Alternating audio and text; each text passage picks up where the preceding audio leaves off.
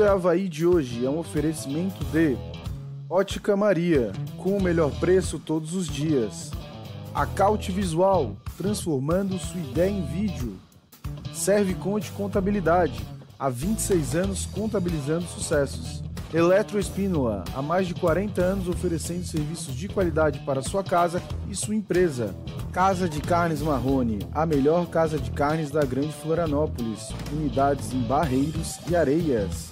Top Cell, acessórios para celular, presentes colecionáveis e canecas personalizadas. Casa dos Parabrisas, vidros para automóveis, caminhões e ônibus com mão de obra especializada.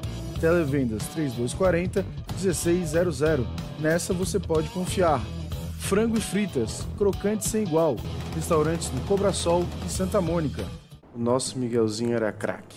Ou melhor, o craque que jogava não só na sua rua, mas em todas as ruas do país. Pois baixinho tinha que ser craque. Miguel foi e sempre será o Pelé da imprensa esportiva de Santa Catarina. Ele não só namorou, namorou, bem como beijou a profissão. Se o Miguel não foi a maior imprensa de todos os tempos, nossas avós são umas bicicletas. É, gente amiga, o velhinho lá de cima levou o nosso colega e mestre. Provavelmente para mostrar toda a sua grandeza e autenticidade para o universo. Miguel, eterno em nossos corações.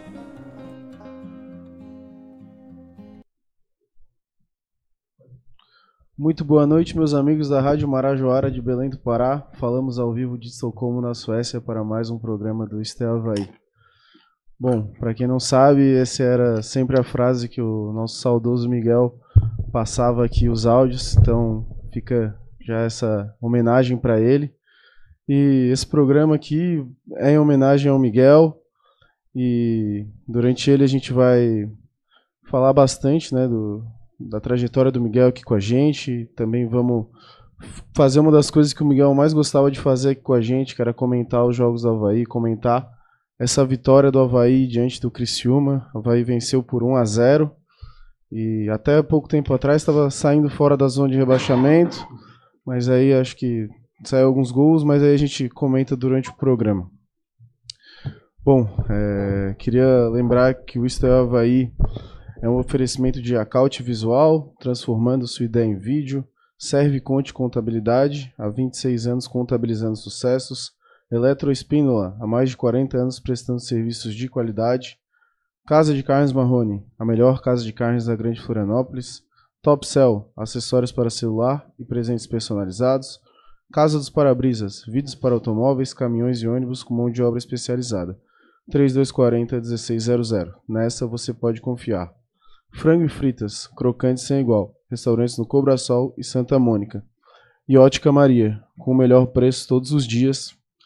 E também queria convidar quem ainda não é membro do nosso canal, se tornar membro do canal, só clicar aí no botão de seja membro. Pode dar nota, tem um grupo exclusivo no WhatsApp, tem preferência aqui nos comentários, pode participar das transmissões de jogos. É, tem um programa exclusivo de membros, que essa semana acho que a gente vai fazer na quinta-feira, às 9 horas da noite. Bom, antes de passar aqui na, na nossa mesa, eu queria agradecer ao Havaí Futebol Clube, ao presidente Júlio, a Kaká, pelo, pela linda homenagem que eles nos puderam é, presentear, que a gente foi homenageado aí de ter participado é, da carreira do Miguel. A gente fica muito feliz, a gente não tem nem palavras para dizer o que, que isso representa para a gente. E hoje a gente está fazendo essa singela homenagem aqui. A gente deixou a cadeira onde o Miguel sempre estava, a gente colocou ali a camisa que foi feita em homenagem a ele e que o Havaí pôde vencer e vamos fazer um resultado positivo para poder homenagear ele. Bom, vou dar boa noite para meus colegas aqui de mesa. Começar pelo meu querido Felipe da Costeira. E aí, Costeira, tudo bem? Boa noite. Fala, Fernando. Boa noite. Boa noite, Taca. Boa noite, Felipe.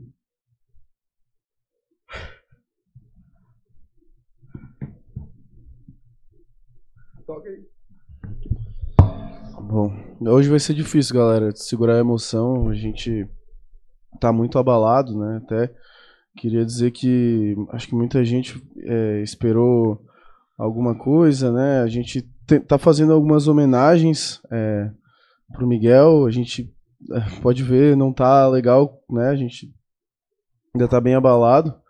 É, a gente quer fazer, produzir um conteúdo legal, fazer um vídeo, mas como nós mesmos somos a nossa produção, tá um pouco difícil de assistir os vídeos, relembrar tudo, ainda tá, tá bem doloroso pra gente. Então a gente pede um pouco de paciência, a gente tá fazendo as nossas homenagens, né?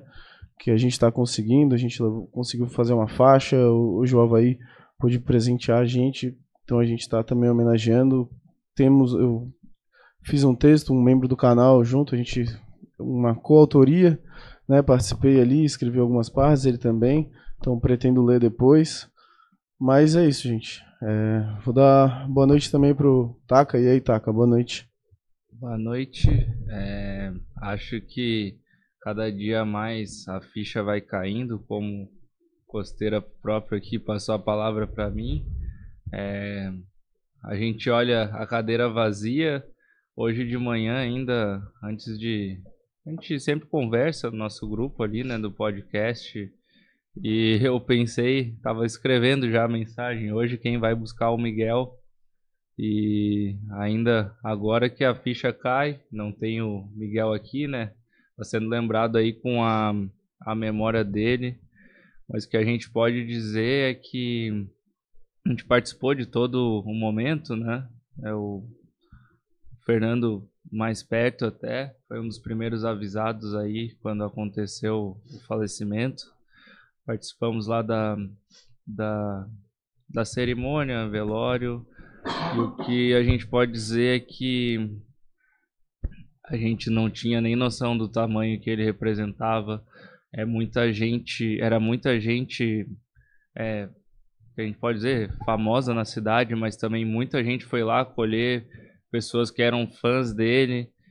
E a única coisa que a gente pode dizer é que nos conforta é que aparentemente a gente tem uma missão cumprida o Miguel se foi, mas fazendo aquilo que ele mais gostava, né? Um dia antes ele estava aqui, teve a oportunidade de comentar um jogo do Havaí e parecia que ele até já sabia, não falou para não falou naquela oportunidade se o homem, o homem lá de, cima, lá de cima ou o alemãozinho deixar e ele acabou indo, mas o Havaí conseguiu representar ele dentro de campo, dando essa vitória para torcida, dando essa vitória para ele.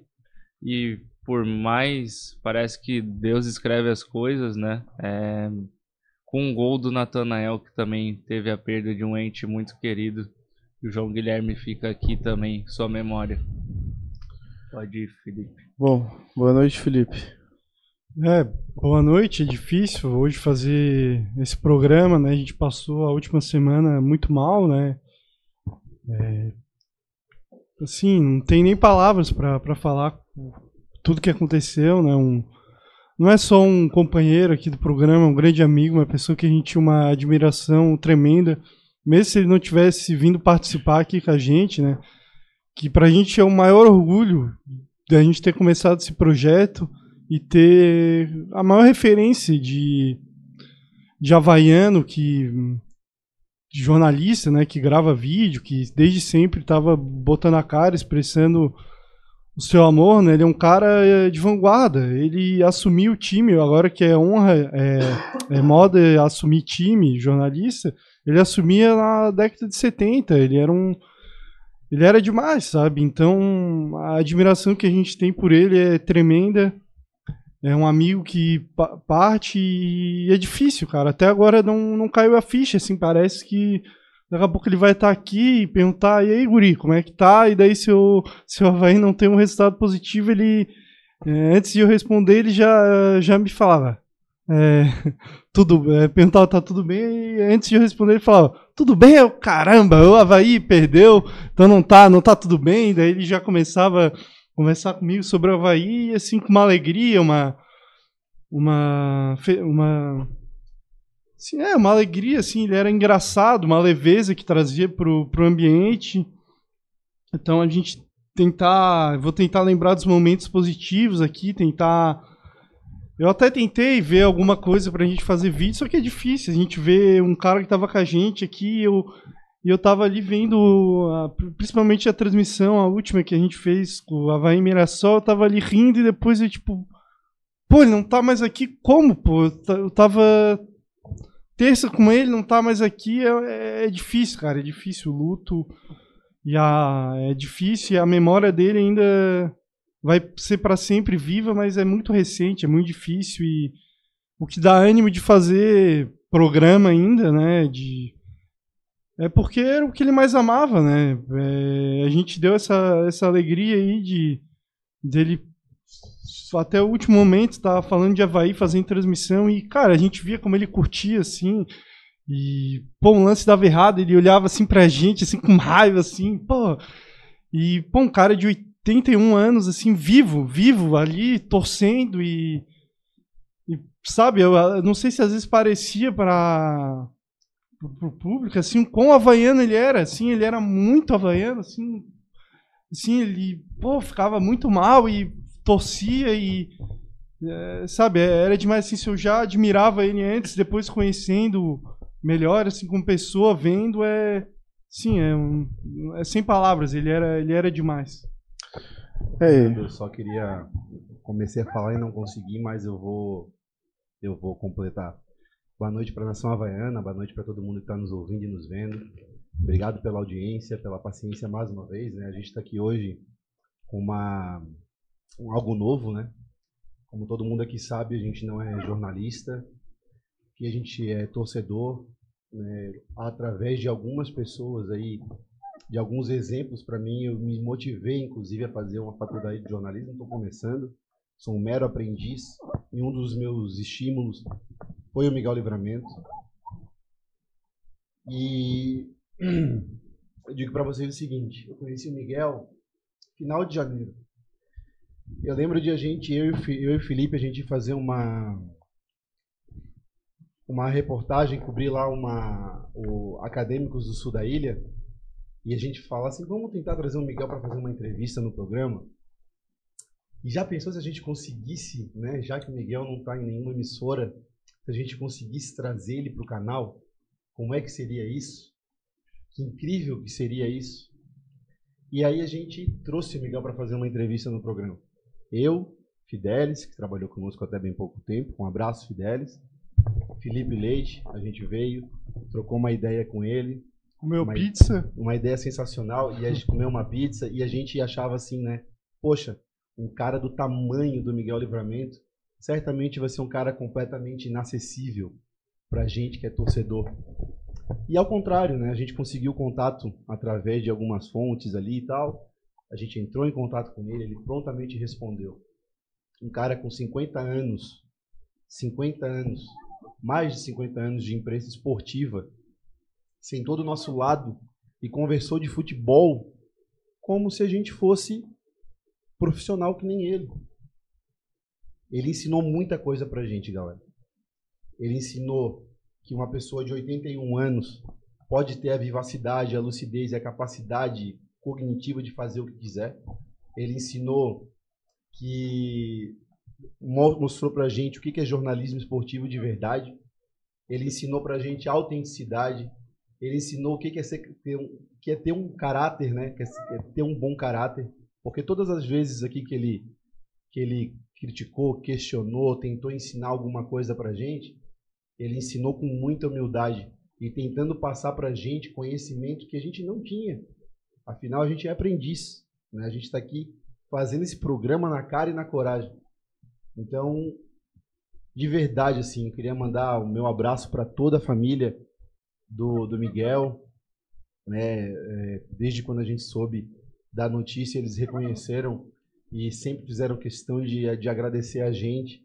E eu quero aqui, em nome do, do canal, em meu nome, por ter tido tanto contato com ele, né? Eu brincava que eu ia na casa dele, buscava ele, depois levava ele de volta e a gente trocava ideia, né? Ele falava muito, como ele sempre falou, o cara tinha um, ele realmente era, tinha capacidade, da, o dom da comunicação e fica as, ficam as memórias boas, né? A tristeza tem que ficar de lado, a saudade tem que ficar aqui, mas com as lembranças boas e saber que ele deixa um legado, ele deixa um legado não só para a imprensa, como todo mundo já falou aí, para a imprensa catarinense, para o esporte, para o Havaí Futebol Clube, mas para o Isto é Havaí, em especial, ele deixa um legado de como ser profissional, de como ser jornalista, de como ser parceiro, de como ser amigo, de como ter bom caráter, de N coisas, de N virtudes que o Miguel passou para a gente nesses apenas cinco ou seis meses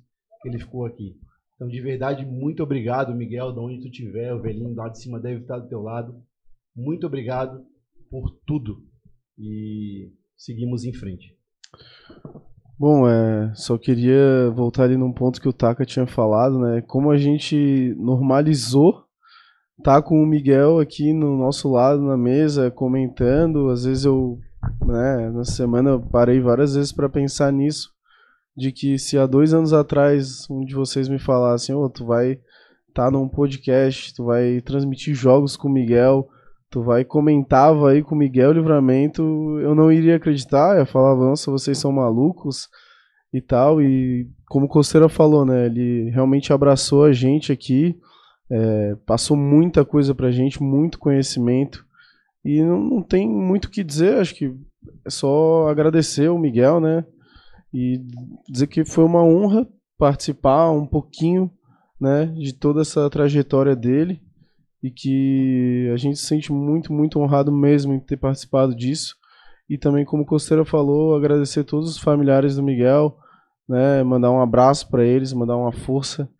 E é isso, assim, não tem muito o que dizer, até faltam palavras, assim, porque a gente está estarrecido aqui, né.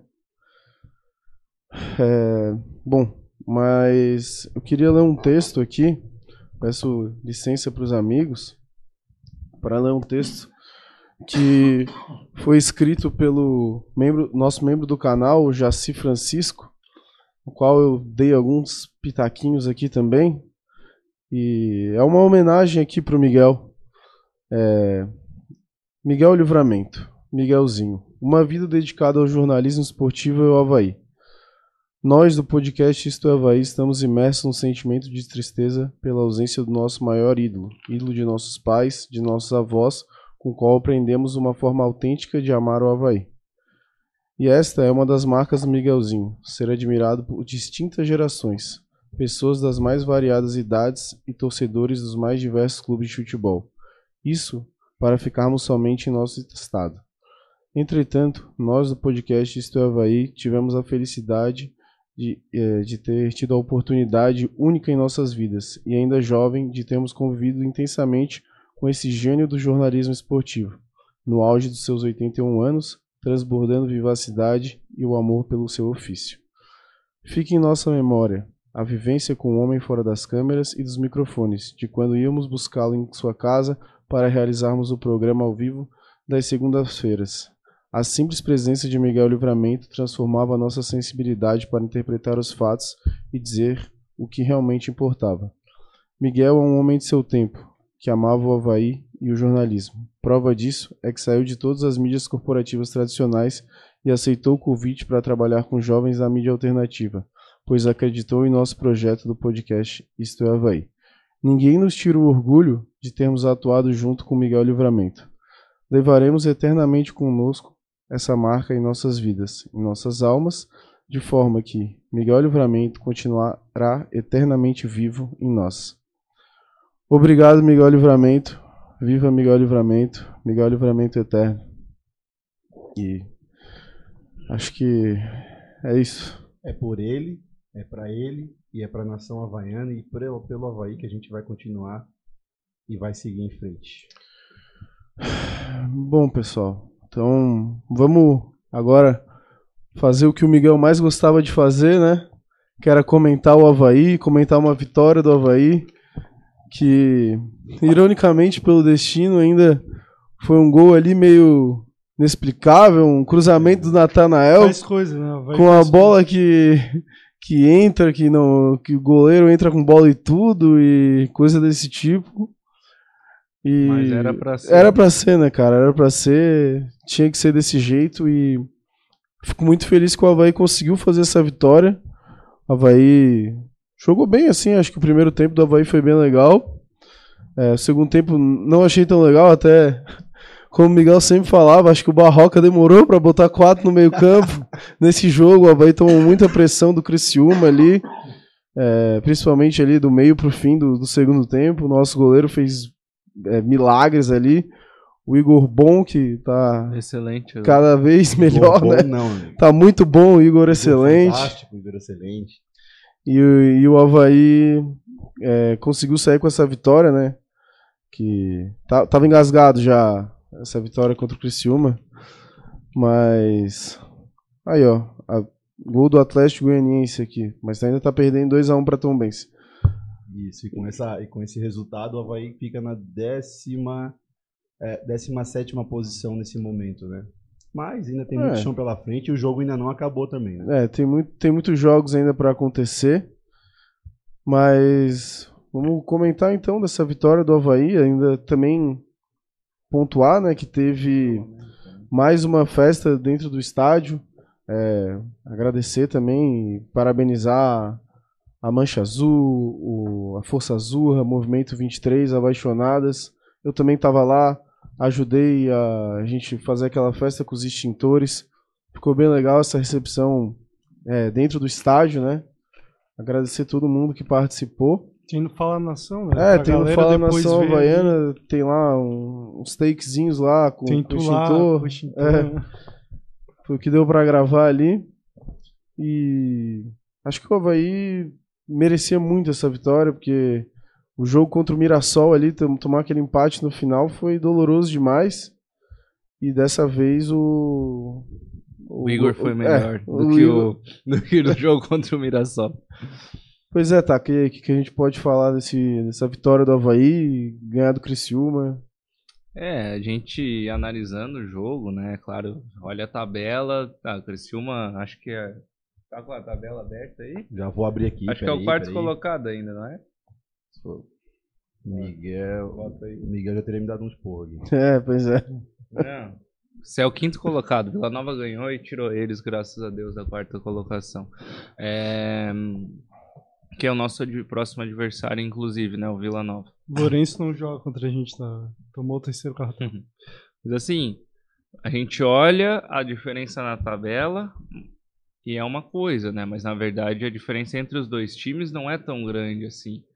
E o Havaí conseguiu ganhar do Criciúma merece- com merecimento, né? O Criciúma não era nenhum bicho papão. Inclusive nas Nunca últimas. foi, né? Desculpa só te interromper, só pra constar em ata, né? Vamos, vamos deixar isso bem claro aqui. Na, na fase braba do Havaí, que não tinha jogador em quase posição nenhuma, eles passaram trabalho pra ganhar do Havaí. O Havaí precisa- não a menos, Eles né? precisaram de 15 pênaltis pra É, então, eliminar assim, o Havaí no Catarinense. Eles né? ganharam do eu Havaí queria te com- interromper, Taka, mas segue. Quando o Rafael Gava foi Mas expulso, assim, né?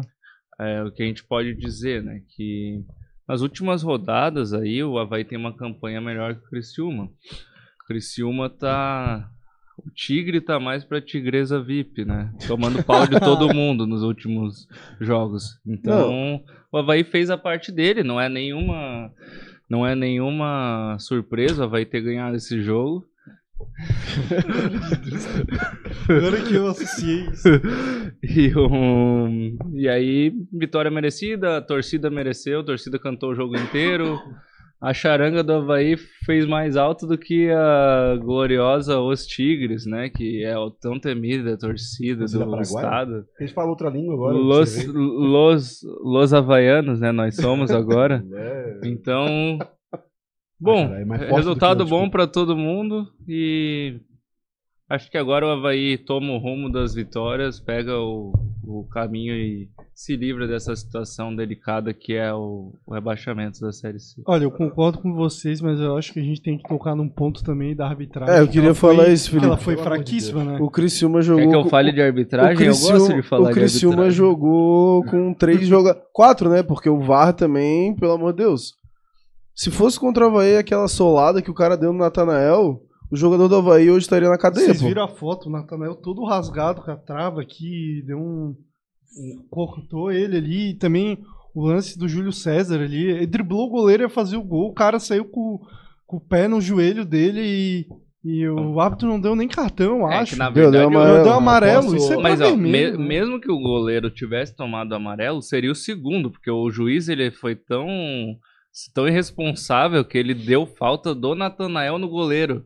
E a no regra, primeiro lance lá. e a regra do cartão, não dar cartão vermelho pro goleiro é quando é pênalti. É, porque o cara já foi área. punido com um pênalti. E daí não vai ter duas grandes punições no Ah, mesmo lance. Ainda possivelmente seria pra vermelho porque foi, Foi- uma falta violenta. Foi violento e foi fora da área, uma falta Mas violenta, posso então, que, pelo que, amor de Deus. pegou aí nessa sequência de, de erros da arbitragem? Foi assim. Naquele primeiro lance do Natanael era pra ter sido falta e cartão amarelo. Cartão amarelo pro goleiro. Porque não era falta pra expulsão naquele primeiro lance do primeiro tempo. Aí eu expulsaria, era o aí, último conta- É discutível, mas É. É, aí por consequência, na continuação da jogada, teve o lance da expulsão, né? Mas o correto teria, teria sido ele parar antes, dar o cartão amarelo pro, pro goleiro e vida que segue. Beleza? Chegaria no segundo tempo, naquele lance que eu também, de começo, eu entendi que, ah, não, realmente seria um lance para expulsão, um lance do Júlio César. Aí eu fui ver ali a questão da das regras e tal, para ver como é que é pelo que eu entendi, muita gente falando que quando a- o lance da jogada é em direção à lateral, não é em direção ao gol como foi, aí seria mais um cartão amarelo. Ah, mas Só eu- que assim, eu- é o goleiro teria que ter sido expulso naquele momento por tomar o segundo cartão amarelo e ser expulso. Mas ainda assim, eu concordo contigo, é discutível. Eu- Mas que foi uma sequência de erros absurda e grote- É, mas assim, grosseira. foi. Eu acho assim, ele ia, ele ia gol, driblar né? o goleiro e ia fazer o gol. Primeiro, é uma chance clara e manifesta de gol, na minha visão. E também, ele já tinha que ter o cartão, É como tu falou, fora, né? e ele, pra mim, agrediu o Júlio César. Ele deu uma entrada no joelho dele. Pra mim, aquilo é cartão vermelho direto, até se fosse um jogador qualquer no meio-campo. Aquilo é uma entrada gravíssima, e fora as outras que foram entradas criminosas do do Natanael. Eu, eu acho assim, o árbitro pegou uma no pé do Natanael ali, que ele Pois é. que ele cavou uma falta, depois o Natanael sofreu três faltas, que talvez todas foram para vermelho, ele não deu. Depois o Natanael fez o gol ali, teve participação no gol, ele tirou a camisa em homenagem pro filho dele e chorou um monte, uma homenagem. Não, não precisava dar cartão, a regra não diz que precisa. Pênalti para o Atlético Goianiense. Eu, Não fala, eu consigo não fala, lembrar do, do Matheus Biteco, quando ele jogava no Paraná, Copa do Brasil 2017. Ele é irmão do Guilherme Biteco, que morreu no acidente aéreo da Chapecoense. Ele fez um gol, primeiro gol dele depois da morte do irmão. Acho que era a Copa do Brasil 2017. Ele tirou a camisa e mostrou o irmão e começou a chorar, parecidíssimo com o Natanael. O árbitro, com sensibilidade, com hombridade, caráter, ele viu, pô, o cara perdeu o irmão, tá numa é uma homenagem, não vou dar cartão. É uma recomendação, não é uma obrigação dar cartão amarelo quando o cara tira a camisa. Então, faltou também sensibilidade, sim. Humanidade até pro árbitro. Ele não é só fraco como, como árbitro, fraco como pessoa também. Não dá cartão pro Natanael. É, isso. o lance da, que, é, que é assolada no peito mesmo é na frente do Bandeirinha. É, pra que que serve o VAR, né? Eu fico- Não, o Bandeirinha tem que. Vocês lembram do Manda último jogo do Havaí direto, cara. contra o Mirassol? Quantas vezes o juiz botou a mão no ouvido querendo arranjar uma coisa contra o Havaí? Hum. E nesse jogo, nada. Cara, eu concordo contigo, Felipe. Eu acho que o Natanael ele acabou ficando marcado, porque no começo do jogo ele tentou cavar um pênalti, acho, e a partir daí o juiz começou a ir contra ele em todos os lances. Até nos próprios segundo tempo teve um lance que o Havaí teve uma falta, tentou bater lá rápido, é, o Natanael tá, é, foi lançado, ele é puxado, é, literalmente, escancaradamente puxado, e o, Luiz- o juiz não dá, não dá falta, cara. Bom, Então, assim, o que, que adianta o senhor lá, não sei o que, ter o FIFA. negócio da FIFA? Mas isso é o quê? É pra inglês ver, cara? Que que, que, que é isso? Obrigado, Assim, Bruno Silva. Muito fraco. Muito fraco esse. Bruno Silva que cometeu o pênalti. Desculpa, O- eu tava interrompendo vocês, é que eu tô lendo a galera aqui. Queria agradecer também a Inesita Maria Cabral, que voltou a ser membro do nosso canal aqui, falou que. é, Boa noite, meninos. Primeiros meus sentimentos pela partida do Miguel. Renovo hoje minha participação como membro do Estel Havaí, que cancelada pelo vencimento do cartão. Bem-vinda de volta, Inesita. É, sentimos sua falta aqui, não, não, não via mais seus comentários. Né? tem muito comentário aqui, depois vou dar uma passada também. A dona Inesita que me segue lá no Twitter. Um abraço, dona Inesita. Muita gente comentando também o jogo. É, depois eu, eu leio os comentários em homenagem ao Miguel aqui também. Mas eu acho que essa arbitragem deixou muito a desejar e foi muito tendenciosa, porque isso poderia ter é, condicionado o resultado do Havaí. O Havaí poderia ter é, tomado empate no jogo, num jogo que era para ter sido tranquilo desde o primeiro Sim. tempo, jogando com pelo menos um a mais desde o começo do jogo. Então, assim, se não fosse o Igor Bom, a gente estaria aqui agora reclamando e falando, pô, o juiz era um bandido. o, juiz a- operou o Havaí. Que, na verdade, o que a gente estaria fazendo agora, é, na verdade, hoje a gente está fazendo o que o Miguel fez no Reels que o Havaí postou, falando, o, o Havaí ganhou, eu não tô aqui chorando, o Havaí ganhou. Mas se tivesse tomado empate, a gente estaria aqui reclamando do juiz. Eu até não quero nem saber o nome desse juiz, assim. Otaka, e pra ti, lembrando que tu falou lá, quando o Rafael Gava foi expulso, que não foi nada. Mas agora eu tô começando a concordar contigo. Não, perto do que isso se é. Esses lances, isso. se esses lances não foram pra vermelho, o Rafael Gava não fez nada, ele fez um carinho na perna do Felipe Matheus. Inocente ele. É, Então, eu sempre soube que ele era inocente. Essa é a real. Só que assim, é, foi crime o que aquele zagueiro fez. Aquilo ali é bandido. Direto, prisão. é o direto. zagueiro bandido que o Miguel Mas pedia, assim, tava no Criciúma. É, a entrada do Rafael Gava é sem intenção nenhuma. Agora aquele pé no peito, não tem como ser sem. É, mas é sem intenção, pô. Não, Porque ele, não perde tá o olhando tempo pra bola. bola, ele, prudente ele tá olhando pra um lado, quando ele vai pro outro, ele pisa na perna do poderoso, né? Camisa 7, De Bruyne de Criciúma. Horroroso, não fez Parece nada no o- último jogo. Claro, não é a mesma gravidade, mas o Marcelo, a gente vê que ele, naquele lance com. Ele foi expulso. Ele foi expulso, fe- fez uma falta, pô, que foi, assim, triste até de ver, mas. Mas claramente ele, se sem desesperou intenção. até. Até o Gava, na hora, ele Sim. já vai pedir desculpa. Porque e daí esse zagueiro assim, do Criciúma um bandido. fez por querer, ele agrediu o Natanael. Agrediu o Natanael. E, mas, bom, não quero nem falar de arbitragem, porque pra mim o primeiro lance é, é um absurdo. O juiz deu falta do Natanael no goleiro. Pô, não é um lance que foi um cruzamento na área, o Natanael foi dividir com o goleiro. O Natanael ganhou a, a dividida com o goleiro, tomou uma porrada e ele que foi punido ainda com a falta. Só que daí, claro, né, não tinha como o VAR chamar porque teria que inverter a falta e talvez não fosse pra vermelho. Bom, aproveitar para agradecer o William Guarnieri, que se tornou membro do nosso canal. Brigadão, William. para você entrar aí no nosso grupo de membros no WhatsApp, acesse ali a comunidade, a aba da comunidade no YouTube, o link tá lá. Caso tu não consiga, entre aí no nosso grupo do WhatsApp que tá na descrição, chama algum dos administradores que a gente prontamente te adiciona lá no grupo de membros do canal também, para tu poder comentar, muitos comentários lá no grupo de membros essa, essa semana aí. Galera comentando bastante. É, lembrando que o grupo de membros nunca é trancado, né? Então fica aí esse. Intrancável. É intrancável, né? Só Mas- tem só poucas regras. Você não pode postar vídeo de um velhinho sendo comido pelo leão. Mas. Mas aquilo eu fiquei horrorizado. Mas é, voltando ali no jogo, é, eu, eu gostei bastante do primeiro tempo do Havaí, mas aí temos que fazer um meia. Talvez o Costeiro não concorde com isso, mas eu acho que o Barroca demorou um pouco para mexer. A leitura de jogo do Barroca, como diria Ano Miguel, passado ele concordaria. foi muito atrasada ali. Ah. Eu acho que ele demorou pra. Ele não, em momento algum ele fez isso, na verdade. Ele não preencheu o meio de campo. Ele continuou jogando. Eu achei que ele poderia ter tirado o Potker. Potker parecia estar muito cansado. Teve um lance no. Eu até comentei com o Vitor, membro do canal, também tava do meu lado. Na hora eu falei. Ele. Era finzinho de jogo. E o Potker vai dar a corrida pra acompanhar o Marcelo Hermes. Ele botou a língua pra fora, assim, ele desistiu de acompanhar no meio da corrida. Deu, meu Deus, tá morto. E, e dizer que partida do Wellington. Eu acho que o Marcelo Hermes não fez um- aquela partida que está acostumado, que é uma das valências do Criciúma, muito porque o Wellington também cobriu o lado do Inocêncio. O Wellington vibrante, teve lance assim, foi nítido, que ele foi afastar a bola, comemorou. O Wellington, que jogador, que contratação esse ano. Foi uma das melhores Um acerto, contratações, uma gran- um grande acerto. E o Cara Barroca que é trouxe um- ele de volta, né? Que é um pitbull aí do, do meio campo do Havaí, tá jogando muito bem. Então, destacar positivamente ele. O Douglas foi melhor do que o Roberto, é um cara que vai ter que ser titular, é bem melhor que Sim. o Roberto.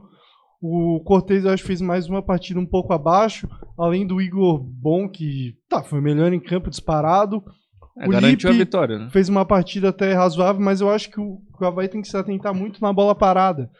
a sequência de escanteios que teve o Criciúma, e não é só falha dos dois zagueiros que, que apesar do Douglas ser alto, acho que ele falhou em alguns lances na bola aérea, o Lipe já tem essa dificuldade, mas é todo esse sistema do Havaí, o Barroca já tem esse problema desde o ano passado, o Havaí sofria muito com bola parada, e esse ano ainda está sofrendo, e o Havaí tem que se atentar a isso, não é normal um time ter uma sequência lá de 5, 6 escanteios e pressão e pressão e pressão, o nosso goleiro operando milagres e a gente assistindo o outro time cobrar escanteio, a gente, pô, não, não sai disso e aquilo. O, ca então. o camisa 3 do Criciúma, ele encostou em todos os, os cruzamentos na área. Todos. Então todos. Não, não é normal. É, eu gostei da partida do Eduardo. Eu acho que o Eduardo foi bem. Ele é um cara que, em espaço curto, ele vai muito bem. Comemorou bastante o gol. É um cara que já jogou no, no Criciúma e mostrou que tá nem aí. Que ele tá com a camisa do Havaí, vestindo a camisa do Havaí, incorporou o espírito. O Gava eu acho que foi um pouco abaixo, né? Não fez aquela grande partida que em Felipe outras Bastos ele... entrou bem até. o- Não, eu gostei, outro jogador que eu gostei Ok. bastante da partida, apesar de não ter feito gol, foi o Denilson. É. Mais uma, um uma boa partida dele, ele ajudou muito na bola, que bola aérea chama o defensiva. jogo, né? E, ele, É e o Denilson tá a com mu- dele. E ele tá com muita confiança, cara. Ele pega a bola, e tu vê que ele vai pra cima, ele tá confiante, ele tá. Ele realmente veio com esse espírito do Havaí. É, não achei que o Potker fez uma grande partida de novo, mas eu acho que o Potker realmente fica um pouco sobrecarregado ali de estar com, com o Igor Inocêncio. É uma. É uma Ele assistente. É, talvez seja o, o principal problema hoje do Havaí, que é o Igor Inocêncio, acho que todo mundo sabe, inclusive os treinadores dos outros times também sabem, né? Todo mundo assiste os jogos. ali, né? E o Potker acaba sendo prejudicado em relação a isso. Aí fica complicado ele conseguir dar um pique, porque às vezes ele tem que estar lá atrás, marcando e É, ajudando. ele faz múltiplas É, funções, né? o, o Potker é engraçado, que às vezes ele parece morto e às vezes ele tá carregando a barrinha da estamina, né? Daí do nada ele dá um pique. Mas o Potker é um cara que eu não consigo criticar, porque independente se ele vai bem ou mal no lance, ele tá nos lances. Ele tá Isso. sempre lá tentando, com raça. Ele pode até se embananar, atrapalhando um lance, mas ele é aquele cara que. Tá, ele se atrapalhou ali com o zagueiro, foi mal, mas ele vai Volta até a linha de fundo pra pegar de novo e tentar cruzar. Então é um cara que tem um espírito Havaí, que é a raça. O Denilson realmente tá bem, o Natanael, a mesma coisa que o Potker. Ele pode errar 30 cruzamentos, mas ele vai estar lá tentando os 30 cruzamentos. Aí ele vai lá em um, acerta o, o grande jogador do Criciúma, o Alisson Maia, que, que bota pra dentro. Então, é, o cara pode ter, ter dificuldade técnica em alguns momentos, mas o que não pode faltar é vontade de entrega. O que não dá também é para um jogador como o Poveda, que veio a peso de ouro, perder um gol daquele, que seria Mataria o, gol o jogo, tranquilidade, né? Não, não dá. O que, eu, o que eu vi do jogo, né? eu Acho que todo mundo sabe, é uma briga minha e do nosso querido Miguel, que a gente falava que o Havaí precisava de preenchimento no meio de campo. Mas eu não consigo discordar que o Havaí para a Série B, fazendo esse, essa linha de três no meio, não é ruim. É, vale, equivale, dá pra, dá pra jogar dessa forma na, na segunda divisão dessa forma. Porém, o Criciúma ele tinha mais jogadores no meio de campo e ele conseguiu jogar mais no primeiro tempo, ter mais imposição, principalmente no meio. E tanto que chegou com perigo e também muitas vezes, né, se não fosse o goleiro do Havaí, o Igor excelente, a gente tinha tido, teria passado por algumas dificuldades. Eu a- a- ouso dizer a vocês que foi um dos melhores jogos que eu vi na ressacada, em termos de possibilidade de gol do- de ambos os times, né, tanto do Criciúma quanto do Havaí. O time do Criciúma não à toa está brigando na ponta de cima da tabela. E o Havaí vem crescendo já com esse, com esse novo. com essa nova formatação, com esse novo tipo de treinamento e com os novos jogadores que entraram no elenco. Eu gostei da apresentação do Havaí. Apesar de toda a dificuldade que apresentou em algumas situações, eu gostei do Douglas, que foi muito bem na zaga e eu acho que é o titular da, da posição. O Roberto né, não tem a condição ainda para ser titular, ele é um. Tem seria um- confiança, né, Costeiro? Ah, não a tem- confiança do ele, Douglas ele é é um, ele é um cara lento, até, meio grandalhão, mas é, ele passou muito mais segurança pro Lipe durante o jogo. E a gente conseguiu ver uma zaga mais, é, mais bem, mais robusta, vamos dizer assim, mais tranquila. O, é, Wellington dispensa comentários, muito bem no jogo. Eu não entendi ainda, apesar de ter gostado um pouco, não entendi por que, que o Eduardo é titular no time, mas isso é uma convicção do Barroca, não vou discutir. É, O cara é tão barroquista É que tão agora. barroquista que ele não, mas discute é, mais as cara, convicções do Mister. É porque assim, ó. Não consigo entender. Gente- é mas porque- também. Não se vou quiser, discordar, eu entendo. não. Se É eu porque quiser, eu assim, entendo ó, qualquer é coisa. O Barroca falou que é chocolate, chocolate. Felipe da Coceira do Não. lado do Vasco. Mas não é, galera. É porque assim, ó. Mas não é, é porque assim, ó. Cara, ano passado a gente viu a Havaí tomando paulada em cima de paulada, perdendo bola entre, entre os volantes e a defesa. E tom, perdendo, tomando gol, jogando bonito, mas não conseguindo vencer. A Série B é diferente. A Série B, embora o Havaí esteja numa situação complicada, esteja ali é, brigando, como está nesse momento, brigando para sair da zona de rebaixamento, a gente sabe que o elenco agora é de uma situação melhor, é de uma situação que consegue evoluir como, como time, que consegue sair dessa zona da tabela. Então, existem algumas convicções que a gente, embora não concorde, não ri não, porra. Você concorda sim. Existem algumas convicções que eu não consigo entender. Mas, tudo bem, entendeu? Vamos, vamos, Agora é tudo bem, né? Não, mas vamos, vamos tentar entender que é uma convicção que ele, sei lá, o Eduardo ajuda mais na, na contenção, é, ajuda mais ali como volante, enfim. Vamos tentar entender Cara, dessa forma. Mas assim, ó, vou- O ca- eu não tenho como discutir com um técnico nesse momento que em 10 jogos, Calma. 10 jogos, 6 jogos, seis- Temos sete jogos, acho. Não, Sete- peraí. São três vitórias, duas derrotas e um empate. Isso.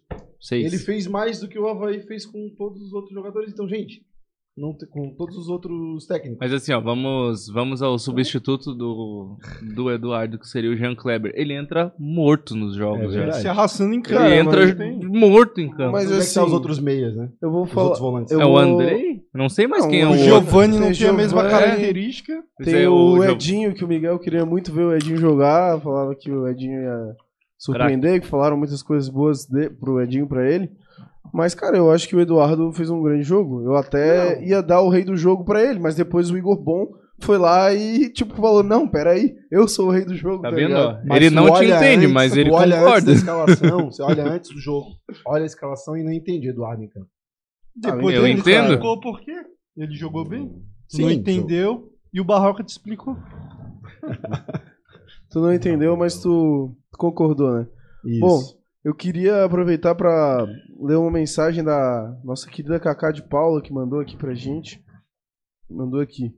Meus meninos queridos do podcast, Miguel nos trouxe até aqui com sua autenticidade e a vanidade manezinha raiz. Vocês são o futuro que espelha esse ontem inesquecível que é Miguel Livramento. Essa junção, que a presença dele no programa ao lado de vocês, é mais uma garantia da eternidade do Miguel. Vocês hoje nos dão essa certeza. Obrigado por nos proporcionar ver e ouvir o grande baixinho. Beijo no coração de vocês, toda a minha admi- admiração. Kaká, a gente não tem nem palavras pra a- te agradecer, assim, tudo que tu tem ajudado a gente. Eu não, não tenho o que dizer, assim, desculpa.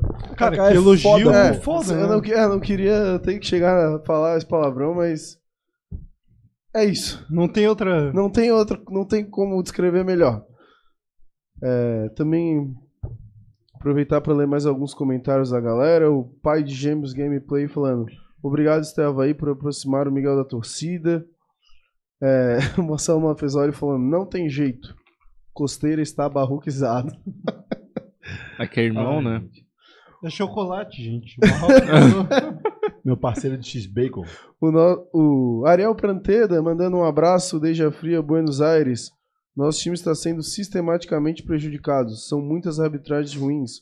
O clube deveria apresentar uma- um protesto formal na CBF. É, que foi o que Hashtag o, Miguel Eterno. o que aconteceu foi o Criciúma, Criciúma fez um fez isso, protesto formal à CBF. E realmente no jogo contra o, o Botafogo de São Paulo eles foram prejudicados. Teve um lance que, que o juiz apitou antes de o VAR checar e aí foi gol. E eu acho que o cara tava até antes da linha do meio de campo não tava impedido. Mas beleza, daí depois eles perderam pro Atlético o Botafogo. Só que daí o, no Havaí não precisa pagar o pato do Criciúma ter sido prejudicado. Não, mas o Criciúma é muito grande, pô. O Criciúma é gigante, E, pô, sobre demais. o Ariel ali, ele fez um Tá texto muito sobre o corneta, Miguel cara. também. Ele falou que o Miguel foi o professor dele de português, que ele escutava.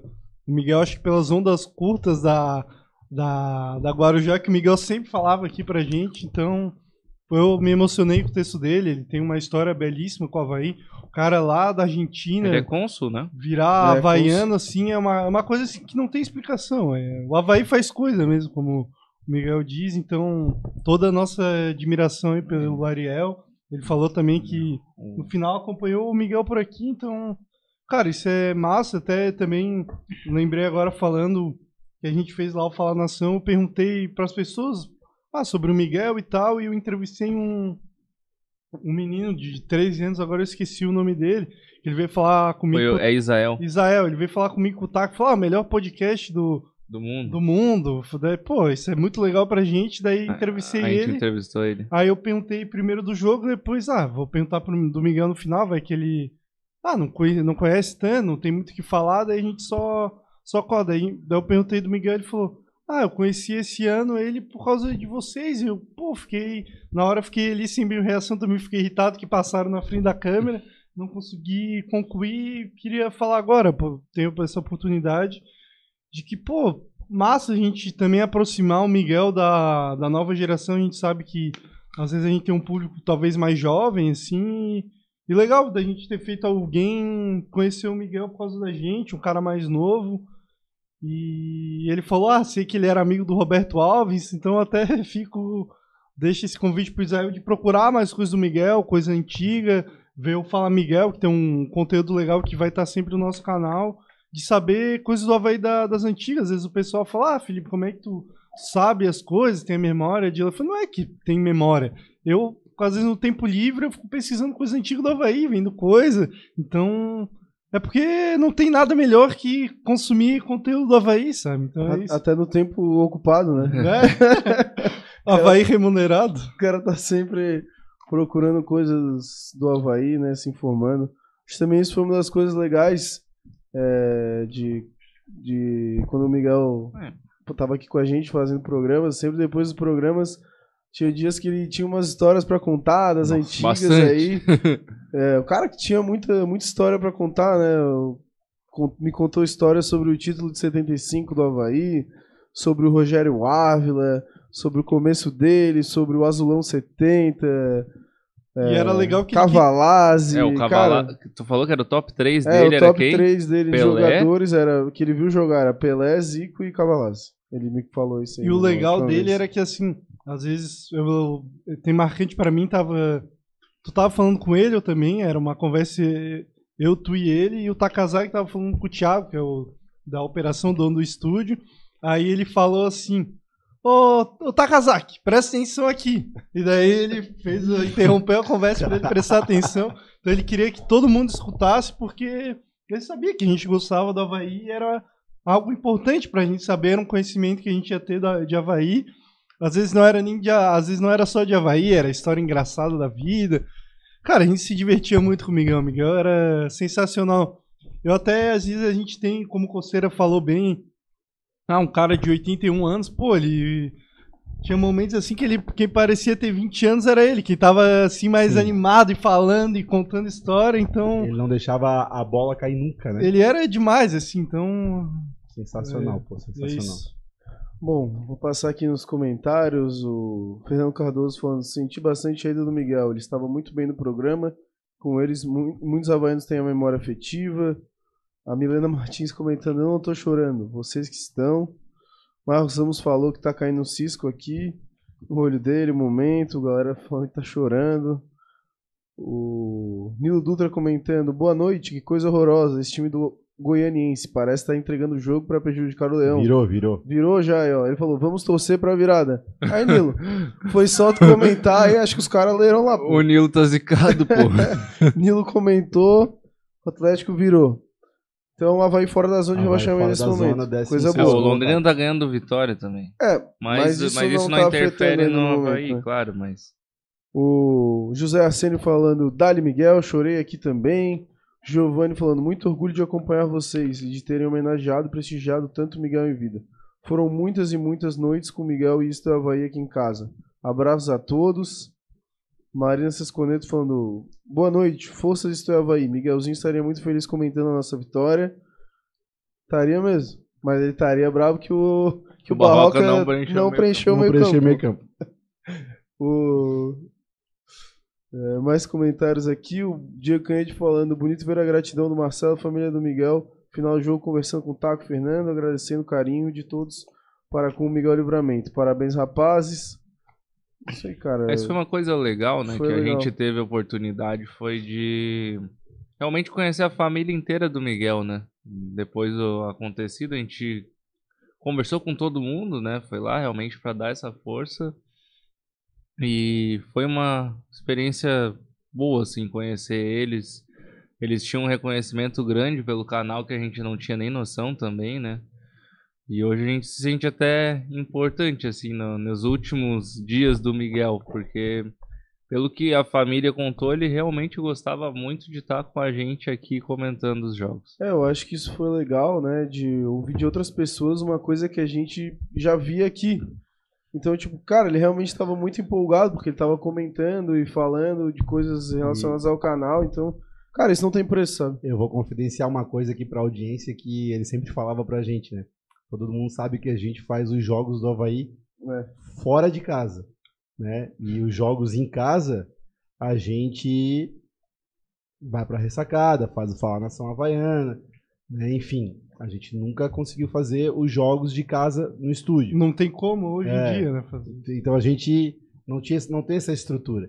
E o Miguel batia na mesma tecla o tempo inteiro. Pessoal, vamos fazer os jogos em casa, vamos fazer os jogos em casa. Não precisa nem me pagar. Eu venho, e vou- vamos fazer os jogos em casa. Ele queria fazer na raça, vir aqui fazer os jogos do Havaí com a gente no estúdio. Mas a gente não, ainda não está preparado para ainda não está preparado para isso. Mas só para deixar isso é, externado aqui para galera. O Andrei CIA comentando: senti a perda do Miguel como se fosse um amigo de vida, mesmo sem tê-lo conhecido pessoalmente. Miguel é símbolo do que é ser havaiano. Obrigado por tudo, Miguel. É, cara, a gente sentiu como a perda de um amigo mesmo, É mas verdade. várias pessoas que estiveram lá também, que a gente pôde conversar, também sentiram, porque ele é um cara que tava há 50 anos aí na casa das pessoas, né, gente? Então ele se tornou um amigo de muitos, sem mesmo ter conhecido as pessoas pessoalmente. É, o Vitor Ares falando aqui, ele deixou um legado para Opa, o Vitor Ares falando, ele deixou um legado para vocês e todos nós havaianos. O Vitor até que, fez uma camisa, né, Taka? Ele assistiu o jogo contigo Eu lá. tenho que dar os 50 pila que ele me devolveu. Tô, tô nessa briga aí com o Vitor. Ele fez uma camisa em homenagem ao Miguel também, bem legal. O Vitor também já tinha feito uma pro, Pro João Guilherme. E é isso. Muitos comentários aqui. O Nico Júnior falando boa noite, rapaziada. Continue esse legado que o Miguel passou a vocês. Não tive a honra de conhecer o Miguel pessoalmente, mas era fã desse craque do jornalismo brasileiro. Forças, galera. Muito obrigado. Nós vamos continuar, estaremos aqui sempre que der, sempre, sempre que possível estaremos aqui. Também já aproveitar para falar que sábado vai ter transmissão de jogo. É, Vila Nova e Havaí estaremos aqui transmitindo. Não vamos enfrentar mais o nosso ex, que seria o Claudinei, que ele foi demitido, né? Pois é, agora que eu queria aproveitar, né? E parece já, que já vai mudando um pouco de assunto, Chape. já mudando um pouco de assunto, falando do nosso próximo jogo, é, tá, e aquela galera que tava morrendo de amores pelo Claudinei, que ele era o novo Guardiola, o gênio da bola, foi demitido do Vila Nova, E cara. a gente tinha um amigo que tava torcendo contra o É. Claudinei aí, tava. Até eu tenho um conhecido que não, que não era muito fã do Claudinei, cara. É, mas assim, o. Mas assim, o... falando do Claudinei, não sei nem se a demissão foi correta, ninguém esperava nada desse time do Vila Nova. Time no G4, perde, tem uma oscilação e demitiram ele, né? Mas. Bom, o fato é que eles ganharam hoje do Juventude, voltaram a vencer.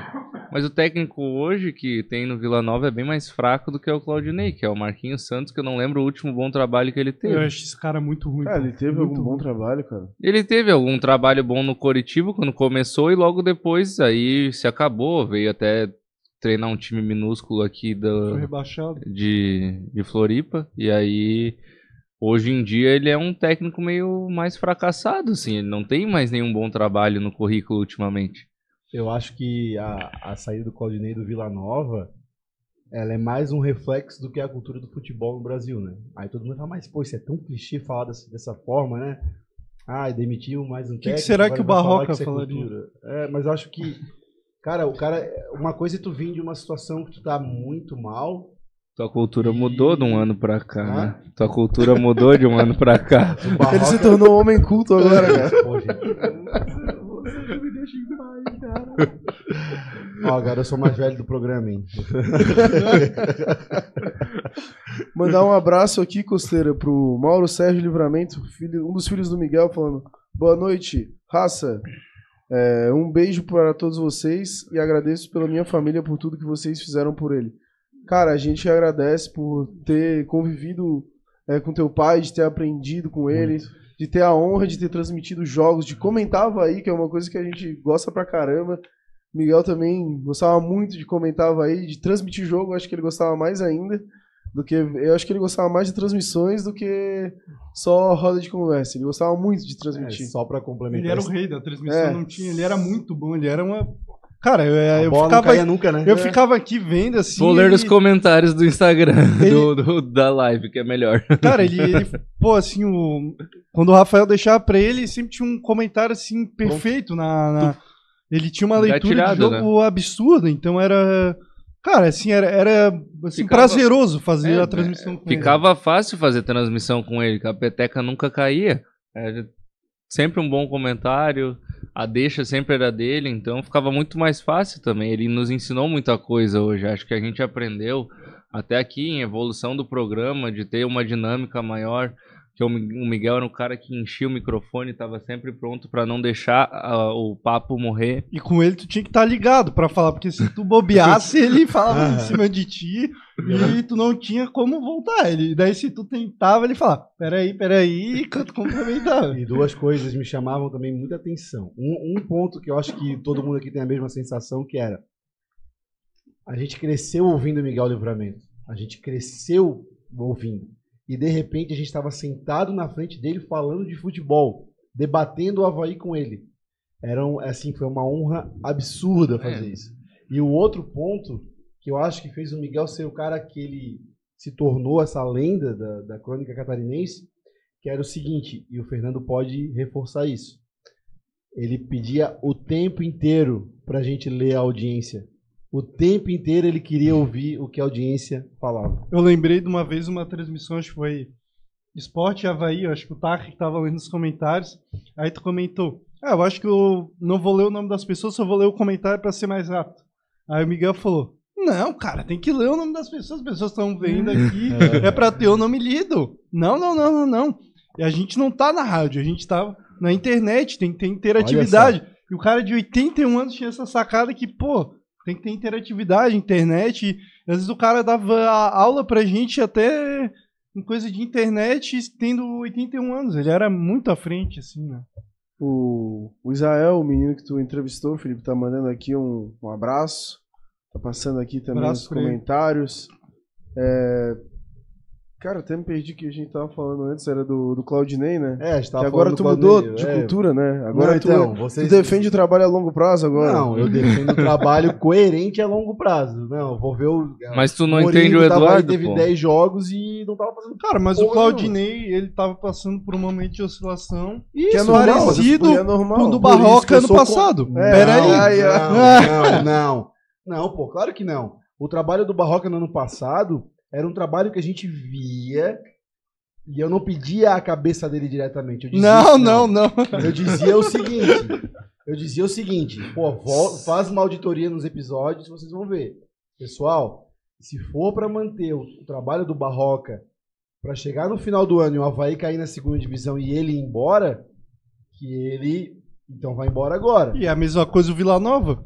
O Entendeu? Felipe lá do, do bairro Vila Nova, lá de, de Goiânia, falou: Isso é pra manter o Claudinei com as convicções dele, e o Barroca e o Vila Nova não subir, que demita o Claudinei. Mas, E o, e o Vila Nova tava fora, e o, a crítica lá em Goiânia E aí, agora é que era que que o, Barroca, que, o Barroca, que o Claudinei insistia em vários jogadores. Mesma coisa que acontecia aqui no Havaí, ele não mexia o time. mas gente, era a gente tá sempre falando igual. de um time que tava na se- um time, o Havaí tava nas, na Série A brigando pra não cair. E era o nosso Mas assim, ó, campeonato, no- querendo ou não. gente- a Ou gente- Agora o Vila Nova, a gente sabia que era uma oscilação e que o trabalho do, do Claudinei tava Mas sendo é, bem feito. a gente passou. O o trabalho o do Barroca também- tava sendo bem não, feito. Mas, gente, peraí, peraí, peraí, peraí, calma.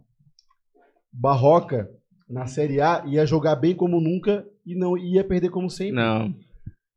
Vila- o Vila Nova com o Claudinei poderia Mas- ter oscilação, mas ele estava na segunda divisão brigando pelo acesso. Me desculpa, mas assim, a gente saiu do, do Catarinense, disputando rebaixamentos do Catarinense. A gente falou que ia fazer 10 pontos, passou um turno inteiro fora da zona de rebaixamento. Quando entrou, o técnico foi demitido. Foi isso que aconteceu. Quando passou pela fase de oscilação normal, veio o Felipe da Costeira e pediu a cabeça do Barroco. não foi ele. Tinha um cabeludo surfista que pedia a cabeça também comigo. Mas agora ele tá mudado. Mas eu acho que sim, o, o Vila Nova talvez é ali a galera ter subido pra cabeça um momento do time. E Ninguém esperava era- nada deles. E, era, e achou, começaram a achar, eles começaram a achar que são mais do que são, entendeu? Então, eu acho que o Claudinei fazia sim um bom trabalho lá. Claro que a gente sabe que o Claudinei é um cara turrão, teimoso, todos esses adjetivos aí. Mas ele, Ele morre com entrega. É, ele morre abraçado Como à convicção. O Miguel sempre falava, ele morre abraçado nas convicções. E é assim, ele insiste, ele insiste num jogador e é até o final. O Havaí, pra mim, não foi campeão na Série B de 21, claro, com os problemas de salário, mas muito porque ele insistia no Gladson. O Gladson era um goleiro inferior ao Vladimir e também ele insistia muito no Wesley. Todo jogo o Wesley entrava. Eu me lembro, assim, do... Lá em Campinas, o Havaí tomando pressão 2 a 0 Eu falei, cara, o Havaí vai tomar o terceiro e ele vai botar o Wesley. Aí não deu outra. O Havaí tomou o terceiro e ele botava o Wesley. Demorava pra mexer. Então é um cara que é um bom treinador, sabe armar o time. Eu acho que ele tá evoluindo. Os times dele. Vê o Havaí de 17 pro de 21, é uma mudança grande. O time de 21 sabia tocar bola, tinha variações ofensivas maiores. Só que a, a insistência dele em algumas peças é. Assim, chega a beirar o absurdo. eu- Todo mundo vê que o cara tá jogando mal. E o Claudinei, não, confio nele. Ele vai continuar até. Até ser eu acontecer. Mas, Até igual aconteceu com o Kozlinski, que ficou insustentável. E todo mundo via que o Kozlinski era um goleiro fraco. E ficou por um ponto de não cair aquele ano. É, quem sabe se ele não tivesse botado o Douglas antes. O Kozlinski falhou contra o Chapecoense lá, o 2 a 0 que uma bola bateu na trave, ele ficou lá dormindo, tomou uma embaixo. Contra o São Paulo lá, ele falhou também. Fluminense não vou nem comentar. né? Então, assim, Esse- três jogos esse já jogo do- já lembra de Esse jogo do Fluminense foi engraçado pra mim. Eu tava bem ali perto do setor C, né? Entre o D e o C. E aí saiu o gol do. Saiu. Ele errou, né? Ele foi driblar o Henrique Dourado, né? Sim. Esse foi o lance. Ele O Henrique Dourado driblar- era só o artilheiro era do Brasil só- na época. Isso, ele, ele foi driblar o Henrique Dourado. Aí ele perdeu a bola. E aí um cara, come- depois do gol, um cara começou a vaiar o goleiro e o outro não gostando que ele vai o goleiro. Daí os dois saíram na mão ali, um na. Meu Deus, cara. Tanto que o Claudinei fez o torcedor havaiano passar. Um, um pegou e, e você saiu na mão no chão, assim, o cara dando soco no outro no Deus, chão. cara. Que horror, cara. Meu Deus. É, Não, mas aí, só continuando o raciocínio, eu acho que provavelmente o Vila Nova, não sei se ele chegaria ao acesso. Até porque o elenco deles é curto, eles têm um orçamento curto. Mas assim, coisa do tipo, mas era a ideia era não cair. É como, a, é a como- ideia deles era nem Como cair. diz o Miguel, era uma casinha de pobre arrumadinha, pô. Entendeu? O Vila Nova era isso, era aquilo. E tava dando certo. Tava fazendo um, um bom primeiro turno. Quarto colocado. É que agora é feito Lisca, né? Ganha um jogo, Ah, agora é. perde seis. Aí Eu o não Coceira não perde Quem a que é cabeça. o. Quem que é o novo treinador do Vila Nova? Marquinhos Fique quieto Santos, na a gente acabou Ah, é de... verdade, Marquinhos Santos. É horroroso. O, o Claudinei é melhor que ele. Tem melhores trabalhos também. Eu sou melhor que o Marquinhos Santos. O treinador, né? Porque É. o jogador, Jogador Não, que como não... treinador. não tem nem não. comparação, né? Não, não. porra. não, não o nosso Marquinhos Santos. É o Marquinhos Santos, o Marquinhos outro. Tu Santos sabe? técnico. Já treinou o Havaí também. Sim. Horrível. Era só tu ligar pro Barroca e pedir. E pedir. info- Ah, Barroca, o que, que eu faço aqui? Daí tu fazia igual no teu time. Seria um bom técnico. Daí ele ia botar o Eduardo no meio, tu não ia entender, Barroca mas tu é ia concordar. de X É. Bacon. Ô, ma- aproveitar e mandar um abraço pro meu amigo Pedro Bobson, tá aí na audiência, um abração. Tá lá assistindo O amigo do Medina. É, o amigo do Gabriel Medina aí, assistindo o Estel Havaí. Que honra, hein? Qualquer dia, olha, quem sabe o Gabriel Medina não vem aqui no, no Estel Havaí. O Rafael Takazaki comentando, belo programa, pessoal. O encontro do Miguel com vocês foi muito legal. Aproximou vocês do profissionalismo do futebol e aproximou ainda mais o Miguel da torcida havaiana. O Nilo Dutra comentando aqui que o Serrato entrou no Atlético Goianiense. Pra resolver, né? É, Marcos Esse era ruim, Serrato. meu Deus. O... Não, eu lembro, eu lembro exatamente, várias vezes a substituição Marcos Serrato, já me dava até uma agonia. Cara, o último jogo dele foi um absurdo. Ele entrou contra o Joinville. Ele foi expulso, né? Ele foi, Foi. expulso assim com dois minutos, assim, mas daí todo mundo. Cara, comemorou como se fosse um gol. Aí ele saiu assim pela lateral do setor, assim, cabeça baixa, quase chorando, todo mundo comemorando que ele foi expulso. Meu Deus. Bom, mas pra esse Ele fez um jogo, gol pela Bahia, esqueci em que jogo, mas ele fez. Cruzeiro, Isso. Cruzeiro. para esse jogo do Vila Nova vai ter alguns desfalques, né? Acho que de cabeça aqui eu posso lembrar. A gente tem a volta do Filipinho, que acho que é uma coisa que a gente pode discutir aqui. E agora eu Será sou que ele- totalmente contra pelo Miguel. Será que ele volta à titularidade? Será que o Barroca continua com o Natanael? Eu particularmente gostei do Natanael nesses dois jogos aí. Nesse É, que O Pote meio tá tempo, suspenso. né? É, o Podke tá suspenso. Acho que o Cortez tá suspenso também, se eu não tô enganado. Então daí o o Natanael vai voltar pra lateral. Pois é, mas eu não queria ver o Natanael mais de lateral. Acho Mas que ele não como tem ponta outro, né? é... é, pois é. Esse é o Como problema. ponto ele compromete menos. Cara, eu acho assim que. Até. Eu não tenho certeza se o Cortez tá suspenso ou não. Tá, tá assim. Tá ele su- tomou amarelo. O Ele tomou Thiago- amarelo nesse jogo, não tomou? Ele já tinha Não, dois. é, Não consigo Eu lembrar vou olhar desse aqui. momento. Mas eu Porque quase- assim, se o Cortez estiver suspenso, não tem outra opção. Não, não, não, tomou, não tomou. Não tomou, Não, então, não então tomou. mantém meu aqui, Natanael-. Natanael, Denilson e Filipinho. Pode ser que também ele bote. Mas o Pote não vai jogar? Tá suspenso? Pode que tá suspenso, tá suspenso. suspenso. Aí ele bote o Denil, o Poveda e o Denilson vai pra ponta. Mas eu não faria isso. Será que seria o jogo de usar quatro no meio campo e colocar Denilson e Poveda de atacantes titulares? É, eu, eu Aí acho que preencher agora, o meio campo ali. agora eu acho que mudar o esquema no, no meio, assim, não. É difícil, né? É Tem que ser difícil. bem treinado. Não adianta. Eu acho que eu botaria o Filipinho, que tava oscilando, pode começar ali de titular, e se fizer uma partida parecida com a do Mirassol, aí sim, mudar, botar o Poveda centralizado, puxar o Denilson para ponta. Só Daí que o pra... Filipinho vai jogar invertido, né? Do que ele tá acostumado. Sim, é- ele e o Natanael podem revisar, assim, trocar, porque eu não, não vejo grande problema ficar... O ponto invertido. É, o Filipinho até eu acho que tem mais características de jogar cortando para dentro do que o Natanael, porque o Natanael, a- a, Ele é lateral? A grande valência dele no fundo e cruzar. Pode ser errado 30, mas uma é- ele acerta. Então o Filipinho joga ali na do Potker e eu acho que é uma boa, assim. Ele fez bons jogos, oscila, é novo. O Miguel já ia falar, não é novo. Menino que faz menino é mais menino. Mas Bom. ele não tem tanta experiência ainda, então tá Que- normal essa oscilação. Queria aproveitar para agradecer o superchat enviado pela Cid Nunes, que é lá da Apaixonadas, que ela escreveu aqui. Uma forma de agradecimento por todo o apoio que nos deram em relação à homenagem ao Miguel. Obrigado, meninos. Obrigado, Cid. A gente que agradece aí também vocês da Apaixonadas. Fez uma, levou uma faixa, levou balões. A Cid estava encabeçando ali tudo. Foi bem legal isso. Aliás, né? Desculpa te interromper, Fernando.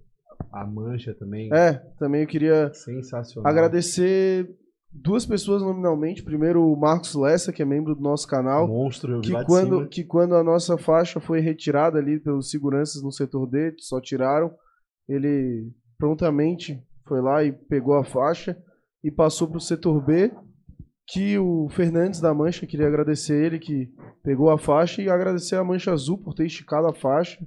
Sem palavras, galera, sem palavras mesmo, porque acabou que deu uma foto muito legal, né, depois. A, a que tu usou como capa do, Ah, sim. Foi episódio o, que o ficou Frederico Natanael- Tadeu. Frede- é, foto do Frederico Tadeu, Natanael comemorando e a nossa faixa lá, esticada pela Mancha. Obrigado, Mancha Azul, por, por todo esse apoio aí e ter ajudado ali, ter esticado a faixa, né? Aliás, até a segurança tirou, mas houve uma falha de comunicação, tá? Porque o. Foi retirada todas as faixas. É, tiraram da Apaixonadas é, também, A Cacá de até- Paula e o. Bravato. Pravato, é, na hora que eu estava colocando a faixa, orientaram, ajudaram, inclusive. A gente colocou. Depois que depois ah, houve alguma falha de comunicação ali por parte da segurança, que acabou retirando. Eu também, de, de toda forma, o estádio estava cheio e tinham pessoas ali sentadas que talvez atrapalhasse um pouquinho a visibilidade. Mas aí entrou em ação o Marcos Lessa, e eu acho que é a namorada dele, Que pronta, Camila. A Camila, Camila Lessa. prontamente, eu vi lá de cima, pronta, prontamente, cara. Foram lá, recolheram a faixa e passaram pro setor B. O pessoal da Mancha pegou e já esticou. Então foi sensacional. Obrigado pelo apoio de todo mundo. Isso aí é mostrando que a união do- dos torcedores tá presente, né? Um por todos, todos por um. E eu acho que isso tá fazendo uma diferença pro Havaí, cara, porque a torcida pegou junto de um jeito absurdo nesse último jogo, né? Cara, foi a Mancha, foi ali o, a- o pessoal da Força Azurra, do movimento, a, a Charanga chegou junto lá. Então, cara, tá A uma, charanga tem que ir todo a jogo. tá unida, É. pô. Literalmente um por todos, todos por um. cara, tá uma atmosfera E muito eu só vou assistir muito jogo boa na no, no setor E agora. É, agora eu tu eu é sento lá no setor E, fico do lado da charanga e já era. O Havaí ganha. Pô, que legal, olha só o comentário do Roberto Jefferson aqui. Amigos, sou de SP, de São Paulo, sou torcedor do Santos, comecei a assistir esse canal ainda no ano passado e esse ano com mais frequência. Gostava de ouvir o Miguel falar. Um abraço. Um abraço, um abraço, Roberto. Continua com a gente aí, cara. É isso aí, pô. A gente fica muito feliz, né, de ter o pessoal de outros times acompanhando a gente. É, inclusive tem vários lá no nosso último vídeo do Fala Boa Só sorte, Havaiana. né? Tem Nem- uma de história pra te contar a respeito disso também. Teve um. Mas boa sorte pro Santos, que tá numa situação complicada verdade. também, É, né? pois é. Tem um torcedor do time do, do time do Estreito que acompanha a gente e teve na Eletro Espíndola esses dias. Que legal. Disse que acompanha a gente, que gosta da gente mesmo, sendo do time do Estreito. E teve na Eletro Espíndola pra deixar um equipamento lá, alguma coisa. Então, pô, isso pra nós é, cara, não tem preço. Obrigado mesmo. Aproveitar, né, que você citou a Eletroespínola, há mais de 40 anos prestando serviço de qualidade para sua casa e sua empresa, que é um dos patrocinadores do Isto é Havaí, juntamente com a Caute Visual, transformando sua ideia em vídeo, Serve Conte Contabilidade, há 26 anos contabilizando sucessos, Casa de Carnes Marrone, a melhor casa de carnes da Grande Florianópolis, Top Cell, acessórios para celular e presentes personalizados, Casa dos Parabrisas, vidros para automóveis, caminhões e ônibus com mão de obra especializada. Televendas 3240-1600. Nessa você pode confiar. Frango e fritas, crocante sem igual. Restaurantes no Cobra Sol e Santa Mônica. E Ótica Maria, com o melhor preço todos os dias. Aliás, a Ótica Maria. Vai ter, no próximo programa, vai ter, vai ter um- uma surpresinha da Ótica vai- Maria, vai né? ter uma surpresinha da Ótica, da Ótica Maria para audiência aí. Prepara aí a, a mão que vai ter uma surpresa boa para vocês aí. Inclusive, vamos reforçar aqui, né, cara? Eu tive lá com o Miguel e agora a gente vai ficar com esse compromisso de, tá, de ir lá uma vez por mês fazer o sorteio da costela lá junto com eles. E, cara, eu posso confirmar o atendimento dos caras é sensacional. Você vai lá, toma show, uma cervejinha, café, água, é, tem petiscos. O atendimento deles é top mesmo. O preço deles é sensacional. E uma coisa que a gente sempre reforça aqui, né? Eles tiveram a. Eu, eu nunca vi isso, né? Você tá precisando trocar de óculos e quer ir num oftalmologista, por exemplo, cara, eles vão até a tua casa, te pegam, eles têm um carro, eles te pegam. É o Uber do bem. Exatamente. Te levam, é, num, oft- marcam com um oftalmologista, depois eles vão até a ótica contigo para você escolher um óculos lá, é, num preço camarada, enfim. É um atendimento de primeiríssima qualidade. Então, se você está precisando aí, que nem eu, de óculos, né, que enxerga um palmo na frente do nariz sem óculos, completamente cego, Nós dois, né? dá Já uma tamo passadinha. aqui, né? É, exatamente. Não, Dá uma passadinha na ótica Maria. só fica sem enxergar quem não quer, então, né, Costeiro? Que Tá muito fácil. Exatamente. Ótica Maria facilitando aí pra galera que tá precisando comprar óculos. E voltar a enxergar, né? Conseguir enxergar também. O Leonardo Platt comentando aqui: petição para o Havaí homenagear o Miguelzinho. CT Miguel Livramento. Pode ser. Pelo menos a cabine de imprensa, né? Fica uma ideia. Acho que a cabine de imprensa já. É Tulo, né? É, Cavalas. do Tu. Mas Cavalas. digo, tem alguma. A sala de, a sala de entrevistas, eu não sei. Sala de imprensa. Sala de não, mas imprensa. digo, ele tem uma cabine com o nome dele, algo assim. É, pode ser. Tem, tem várias homenagens É. que podem ser feitas. Né?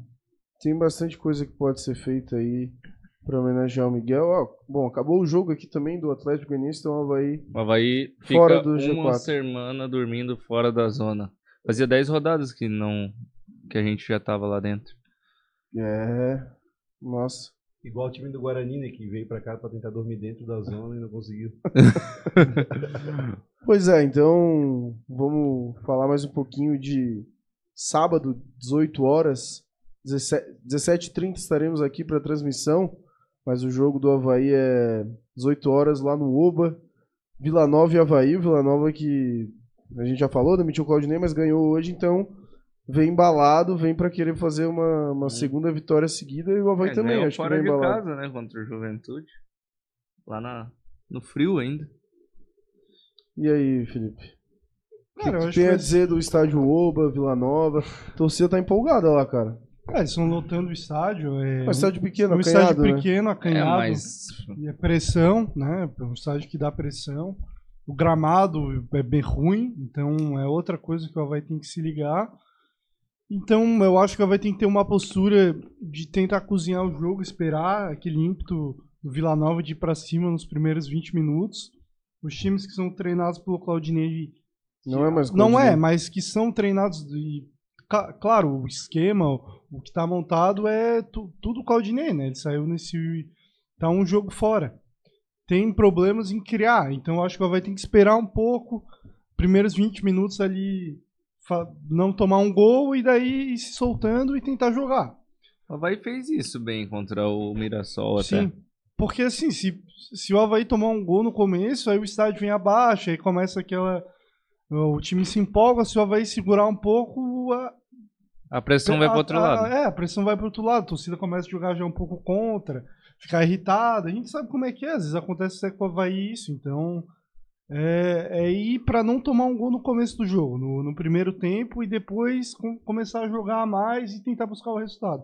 Porque eu acho que no momento, eu acho que o Havaí tem que tentar vencer todos os jogos, né? Não tenta pensar em empate, eu acho que o Havaí tem que, jogo a jogo, tentar vencer todos, né? Eu Não tem como, né? Essa situação não tem como é, tentar sair com empate. Esse é um jogo que o Se- Havaí. Ô, Taka, seria o famoso jogo do biquinho? É, seria, mas assim, esse é um jogo que o Havaí ele tem que ganhar confiança, porque a, a sequência de jogos que o Havaí vai enfrentar depois desse é Tombense em casa e Chapecoense fora. São dois adversários completamente diretos ao campeonato que o Havaí hoje está jogando, né? Então o Havaí tem que estar com a confiança alta para chegar contra o Tombense e ganhar o jogo dentro de casa e depois não perder para Chapecoense, pelo menos, né? É, porque daí você não deixa o adversário chegar próximo de você. Mas se o Havaí vir de duas vitórias, por exemplo, ganhando do Vila Nova e ganhando do Tombense, provavelmente um empate com a Chapecoense já não vai ser um, um mau resultado. Pro campeonato, pensando no campeonato de não cair, né? Agora, o Havaí quiser almejar algo a mais, não, não, eu, não me, eu não me iludo com essa possibilidade. Uma sul-americana? É, tem gente que ainda pensa, tem gente que ainda pensa em acesso, mas eu não consigo. É, é muito distante, né? Vamos deixar nossas abelhinhas tentarem pensar em alguma coisa, mas acho que não vão conseguir. E aí a gente joga o campeonato ali para se livrar, né? Que é o mal menor nesse ano do centenário, né? Então se livrando do, acho que o Havaí já começou a encaminhar bem, né? Essa fuga do, rebaixamento, mas uma derrota para o Vila Nova seria muito ruim, porque ia quebrar ali um pouco da sequência de bons, bons resultados, né? Teve a derrota para o Guarani, né? Mas ia quebrar um pouquinho. E aí a confiança contra o Tombense, a, a vitória já seria obrigação novamente, a torcida já talvez não entrasse num, numa confiança tão alta e teria uma paciência menor com o time, né? Não, pode. Quer falar? Não, eu ia falar que o Vila Nova tem alguns jogadores conhecidos do torcedor havaiano, que é o Ralph, Lourenço? o Lourenço, mas ele Não tomou, jogar, né? tomou o Vai terceiro amarelo. E o nosso querido Diego Renan, que acho que hoje seria titular no Havaí, cara. No lugar do Inocêncio ali. Sim, sem dúvida. Mas e aí, Felipe, o que, que tu ia falar? Desculpa te cortar, cara. Não, eu ia comentar que eu concordo com o comentário do TAC e acho que assim, se o Havaí conseguir um bom resultado lá, tem tudo pra encaminhar dois bons resultados ainda da ressacada, porque assim, segunda vitória seguida, jogo em casa depois, adversário direto, torcida empolgada com duas vitórias. Tem tudo pra lotar o estádio, uma atmosfera toda positiva pra gente vencer a Tombense e depois vencer a Chapecoense, porque é, o importante mesmo é, claro, se não vencer também não perder, para não ter aquela dor Não de quebrar, né? não quebrar aquilo, né? Acho que o Havaí tem que ir lá para vencer, como eu disse. O, o empate hoje, prova aí, não é dos melhores resultados pela questão da tabela. Então, por ir, mas pela questão anímica, não perder é importante também, né? Um adversário que está brigando por acesso, o Havaí lá embaixo, segurar é, um empate ali não, não é de todo mal, né? Apesar de eu achar esse time do Vila Nova no papel não é melhor que o Havaí. Eu acho que esse time É do Havaí tabela. no papel é um dos melhores da Série B hoje, né? Depois esse time foi 12 montado contratações, né? agora. É. É um time novo, né? Mas o, o Vila Nova é uma situação parecida com a do, do Criciúma, não só por ser um tigre, mas porque porque é um time meia boca, né? Vamos se dizer. No início do campeonato não conta. Chegou a liderar várias rodadas, né? Tá, Isso, mas digo no, no início do campeonato, eu digo antes de começar, né? Sim, sim. Criciúma, Vila Nova, seriam times que não estariam sendo cotados até para serem aspirantes ao acesso. E aí agora o, o elenco desses times, sem reforços, começa a, a gritar, né? E aí os outros times se reforçarem estão conseguindo equilibrar com o Vila Nova, com o Criciúma, que foram os dois times. Se eu não me engano, o Vila Nova e o Criciúma foram os times que menos contrataram Acho ali. o Chapecoense contratou bem pouquinho também, né? É, mas a Chapecoense, ela acho que já. Largou. É, já, ela, ela já se conformou que vai cair. Mas uma coisa engraçada da Chapecoense é que tá pra demitir o Gilmar Dalpozo e contratar caiu, o Claudinei. Vai contratar o Claudinei. Caiu e quem cotado é o Claudinei Oliveira. É isso aí. Galera, falar do jogo, só do próximo jogo. Vila Nova está na quarta posição, tem aí nos últimos cinco jogos três derrotas, um empate e uma última vitória, né? Ganhou do Juventude. Juventude agora. Juventude, 2 a 0. Enfim. Cara, o Havaí, quando jogou com eles em casa, a realidade era outra, o time era outro. O Havaí foi. Claudio como- Ball tava em alta naquela. É, foi três Havaí- contra-ataque É, fulminante. O Alex Ball naquela Foi época. uma, foi uma, uma vitória ao natural, vamos dizer assim. A Vila Nova não tomou conhecimento do, do Havaí na- dentro da ressacada. Só que hoje a realidade é diferente. O Havaí hoje tem 12 jogadores contratados, é, um novo técnico que trouxe vida nova, uma nova união. A graça aqui não pode, eu não posso mais elogiar o Barroca. cara. Barroca, eu acho que eu vou ter que te criticar para poder ficar em Não, paz. o Barroca programa. tem que vir no programa e tem que pedir desculpa. Não, Daí a mas gente eu para, vou, cara, eu vou trazer o Barroca no programa, se Deus quiser eu vou conseguir trazer ele e eu vou conversar com ele sobre isso aqui, a gente vai dar muita risada. Mas Tu vai falar na cara dele que pediu a cabeça? vou, por que não? ah, para. Mas enfim, é, é um jogo difícil, mas eu acho que é um jogo que o Havaí tem plena condição de trazer a vitória. Antes eu achava muito impossível, mas eu acho que hoje não. Hoje se o Havaí Com lá, Barroca no comando. com o Barroca no comando, E com o Eduardo Senão- no meio. foi- Mesmo sem entender, mesmo sem entender, mesmo não concordando, né, eu acho que o Havaí tem condições de ir lá e trazer essa vitória sim. É, e mesmo que não traga, e aí fica o X da questão, é, é a mesma coisa com relação ao jogo contra o Guarani que o Havaí perdeu em casa. Mesmo que não traga, o torcedor Havaí tem que entender que a gente saiu da zona de rebaixamento e que daí a gente vai voltar para a ressacada para fincar de vez o pé fora da zona. É. E aí vencer os outros jogos É o que mesmo que não traga, mas eu ainda assim confio nessa vitória fora de casa. Até aquele comentário que eu fiz uma vez no grupo de memes, o Canhete ele printava e postava de novo. Meu, esse é um processo, basicamente, sair da zona de rebaixamento. O Havaí tava afundado lá embaixo. Então, agora realmente é um processo aí. Vai ter percalço, vai perder jogo, não vai ganhar todos os jogos. Mesmo vai tendo um time muito melhor, mas a situação é de que uma derrota contra o Vila Nova fora de casa é totalmente cogitável. E o jogo da vida do Havaí é contra o Tombense. é Então a torcida vai ter que entender isso. Mas claro, ninguém quer perder do Vila Nova, porque realmente quebra a sequência. A gente sabe como funciona, quebra até a sequência de, o psicológico do jogador também. O Marcelo Mafezoli comentando aqui, ó. Tá barroquizado, não tem jeito. e falou, depois daquela exclusiva, o Costeira tem livre acesso com o Barroca. o Diego Canhete comentando, Costeira, uma sugestão, convido o Barroca para a próxima data FIFA, já que jogaremos com o CRB e depois tem tempo para o próximo jogo. Vou conversar com meu amigo Xavier. E a veja gente aí. Ver o que, que rola. Se ele O- libera o Barroca pra ti, o João de Amorim Júnior comentou: concordo com o que o Takazaki falou sobre o processo de sair da zona. Que é, é a mais pura verdade, né? Eu sou coach também nas Não, horas mas é que vagas. o negócio é, eu concordo contigo que o Havaí, mesmo sendo é, acima agora, né, tecnicamente, se- sendo um time que melhorou muito, ele ficou muito tempo atrás. Então tá tirando esse atraso, então faz todo sentido o que tu falou.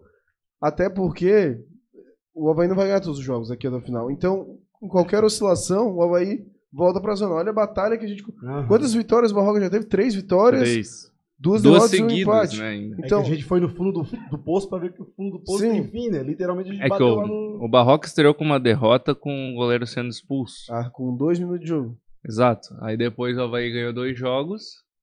Aí perdeu do Guarani. Empatou e ganhou. Se o, Arthur, fosse. o Arthur Silveira já trouxe aqui, ó, oficial. Claudinei, novo técnico da Chapecoense. Então vamos. Quanta criatividade. Vamos enfrentar aí o Claudinei logo, logo, né? Não, Daqui não três nessa rodada, rodadas. mas depois da próxima. A Cacá botou aqui, ona, ona, ona, adeus, dona zona. É, espero que agora seja Não queremos voltar por lá, né? todas, né? Que tudo dê certo, que a gente fique bem longe dessa Espero que zona apenas um incômoda. time de Florianópolis, que não é o nosso, entre na zona, mas Não aí... saia nunca Tu- mais. É, vocês comentaram, acabe logo. vocês comentaram sobre a- que- o jogo da, da Ponte Preta, né? Que o Barroca estreou com uma derrota, com uma falha do, do goleiro com dois minutos.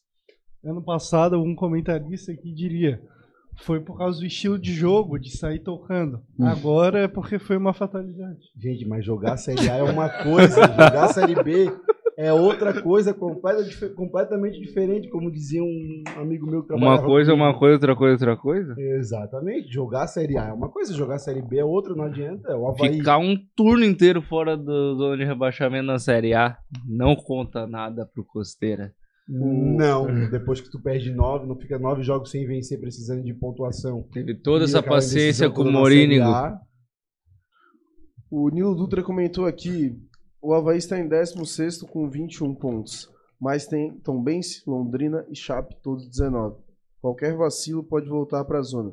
Por isso a vitória contra o Vila é importante. O dia que a gente lembra que a gente está fora do Z4 ainda tem um jogo a menos em relação ao Tombense.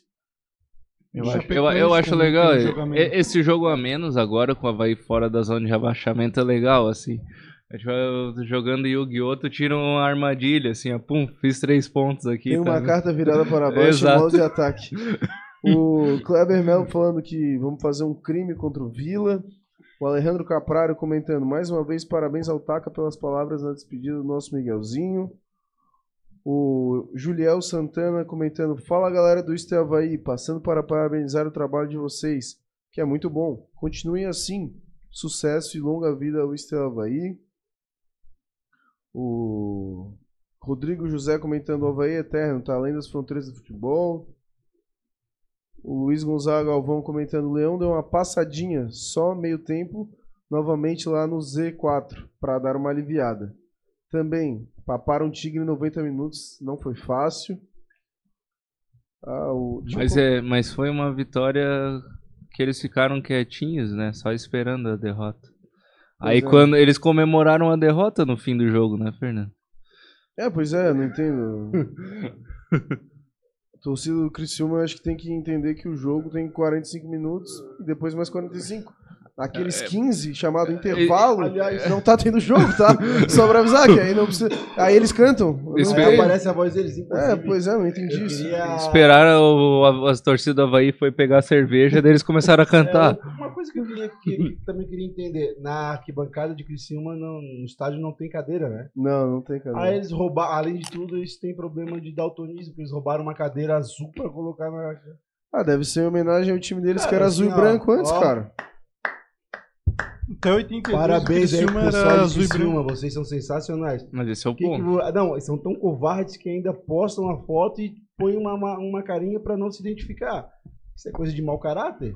né? Então é assustador. Parabéns aí pela incompetência, pela cara de pau. Provavelmente Mas é o, o- é o que eu- estádio tem câmera. O estádio tem É, câmera e eu- provavelmente o Havaí vem identificar Ah, esses ridículo. caras aí. Roubar uma cadeira. Fazer pagar, né, cara? É o Isso que aí o, o é Fernando. o Mas é o que o, patrimônio do outro time, pô.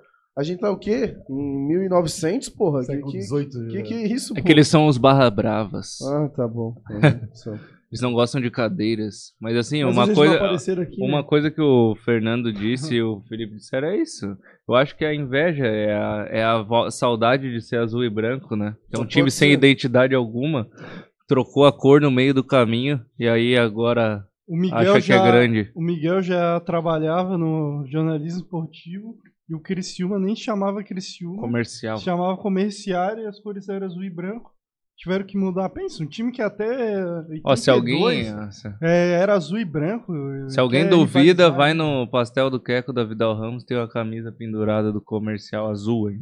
O Diego Canete falando, Felipe Leite não vai ali em Goiânia? Um pulinho, pô. Pois é, pior que a gente tentou, mas até mandar um abraço pro senhor Gregor, o famoso Gregor, que, que mandou lá, mandou a passagem, falou, não, vamos lá, não sei o que, tá com preço legal, não sei o que. Aí a hora que eu falei, manda o link. Daí ele falou, putz, dobrou o valor. Daí eu, ah, aí não dá. Mas senão. Só deixou a gente com vontade. É, aí, pô, o Felipe ainda ficou procurando ali, mas ali não dá mais, tá muito caro agora. O Jorge Amorim, que é, Meu o, tio, um que é o teu tio, que eu tive o prazer de conhecê-lo. Aí, tá, até comentamos lá o nosso Ah, o último. O último. Depois do jogo ali, ficamos comentando, porque. O que, que aconteceu, Felipe da Costeira? No último jogo do Havaí, cara. cara, eu simplesmente perdi a chave do meu carro. Distraído olhando o Barroca. É, foi olhar pro Barroca pegar as chaves. Aí o que, que acontece? Eu, na verdade, eu não. Eu deix- deixei a chave dentro do camarote lá. E aí. Camarote, né? Cara, gente? saí Que problemão. fora. Não, aí, só que assim, eu voltei lá, a chave não tava mais, cara. A chave não tava mais e eu, putz, fui duas vezes lá, fiz todo o caminho, não achava, não achava. Aí eis que surge Tiago, o Thiagão do né? Conselho Deliberativo, que também é conselheiro. E ele foi até perto do meu carro, destravou o carro, viu que, né? E voltou, só que ele não sabia de quem era. E a gente, e eu não cheguei a ir até o carro e voltar. Aí, cara, quando ele assim, o que que tá caminhando aí, cara? Ele me encontrou, o que que tá caminhando aí? Eu assim, cara, eu perdi a chave do meu carro, pô, ele tirou a chave dentro do bolso, falou assim, ah, Aqui, ó.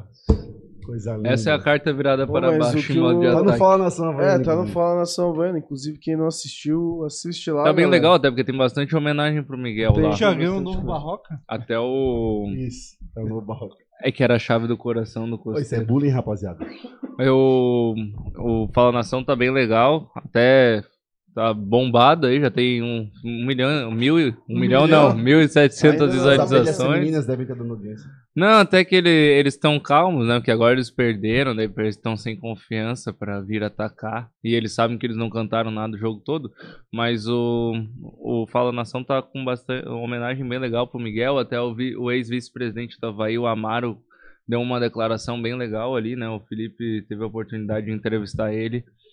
E foi bem legal. Pô, mas o que eu ia falar é aqui que o Jorge Amorim, que eu tive o prazer de conhecer, que o Costeiro que. Detalhe, eu não sei nem como o cara perdeu essa chave. É uma chave que tem um, um molho, assim, uns 300 chaves. Deve dar de abrir até o- a porta da Ele é carcereiro, pô. Ele é carcereiro É, na É, áreas eu vagas. Acho que ele é carcereiro. Entrou em êxtase com o Barroca e Ali tem chave até de... Abre, abre, abre até a porta da casa do Barroca lá, se bobear. Cara, Porque ali não dá pra andar sem aquela chave, pô, não tem condições. Ali é, aquela chave ali apaga incêndio, salva, enfim.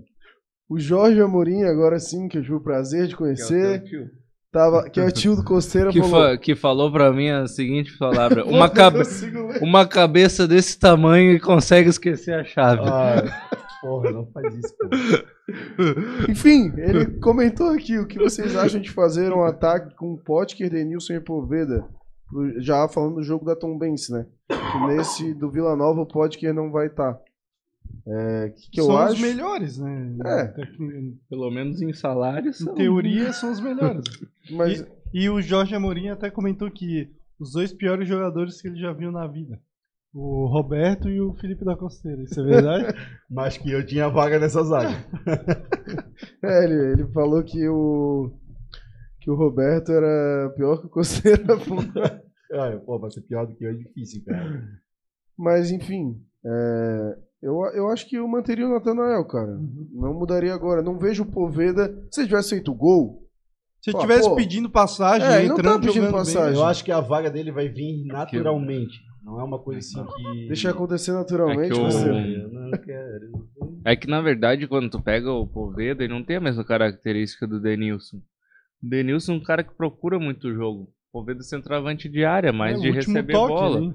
Então, Cara, assim, que tá jogando Denilson, não, né? é uma coisa que é, é meio que são dois jogadores completamente diferentes que a gente não consegue comparar. Só que hoje, pro Havaí, o Denilson faz muito mais sentido no esquema de jogo, né? Então, ele acaba produzindo muito mais pro, pro time.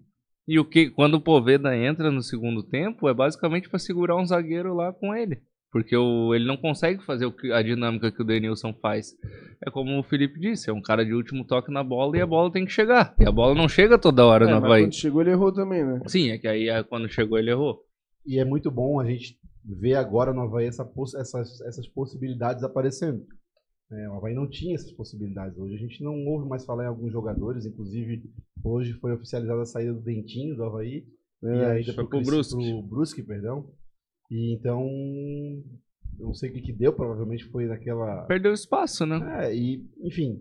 Foi Havaí burro tem- também. Hoje tem opções de qualidade, né? Então, as contratações foram certeiras até aqui. É, ele- Cara, eu acho que o, o Dentinho é um cara que poderia acrescentar em alguns momentos no, no elenco do Havaí, porque ele é um cara que, quando o Havaí tava mal, ele era o, joga- o melhor jogador do time. ele parece um pouco o Potker, né? Ia pra cima, Mas eu acho que tentava. tem muito, com aquela, muito a ver com aquilo que ele fez lá no, naquele último Ah, jogo que ele sim, mas, expulso. pô, condenar o cara por uma, uma ação que ele tava, nem tava em campo, pra mim é, É que demais, assim. e- Ele Tomou pode. amarelo e vermelho é Ele foda. pode não ter que. Não, ah, falou, não quero mais jogar no Havaí, não quero ser reserva, quero ir no Brusque ser titular.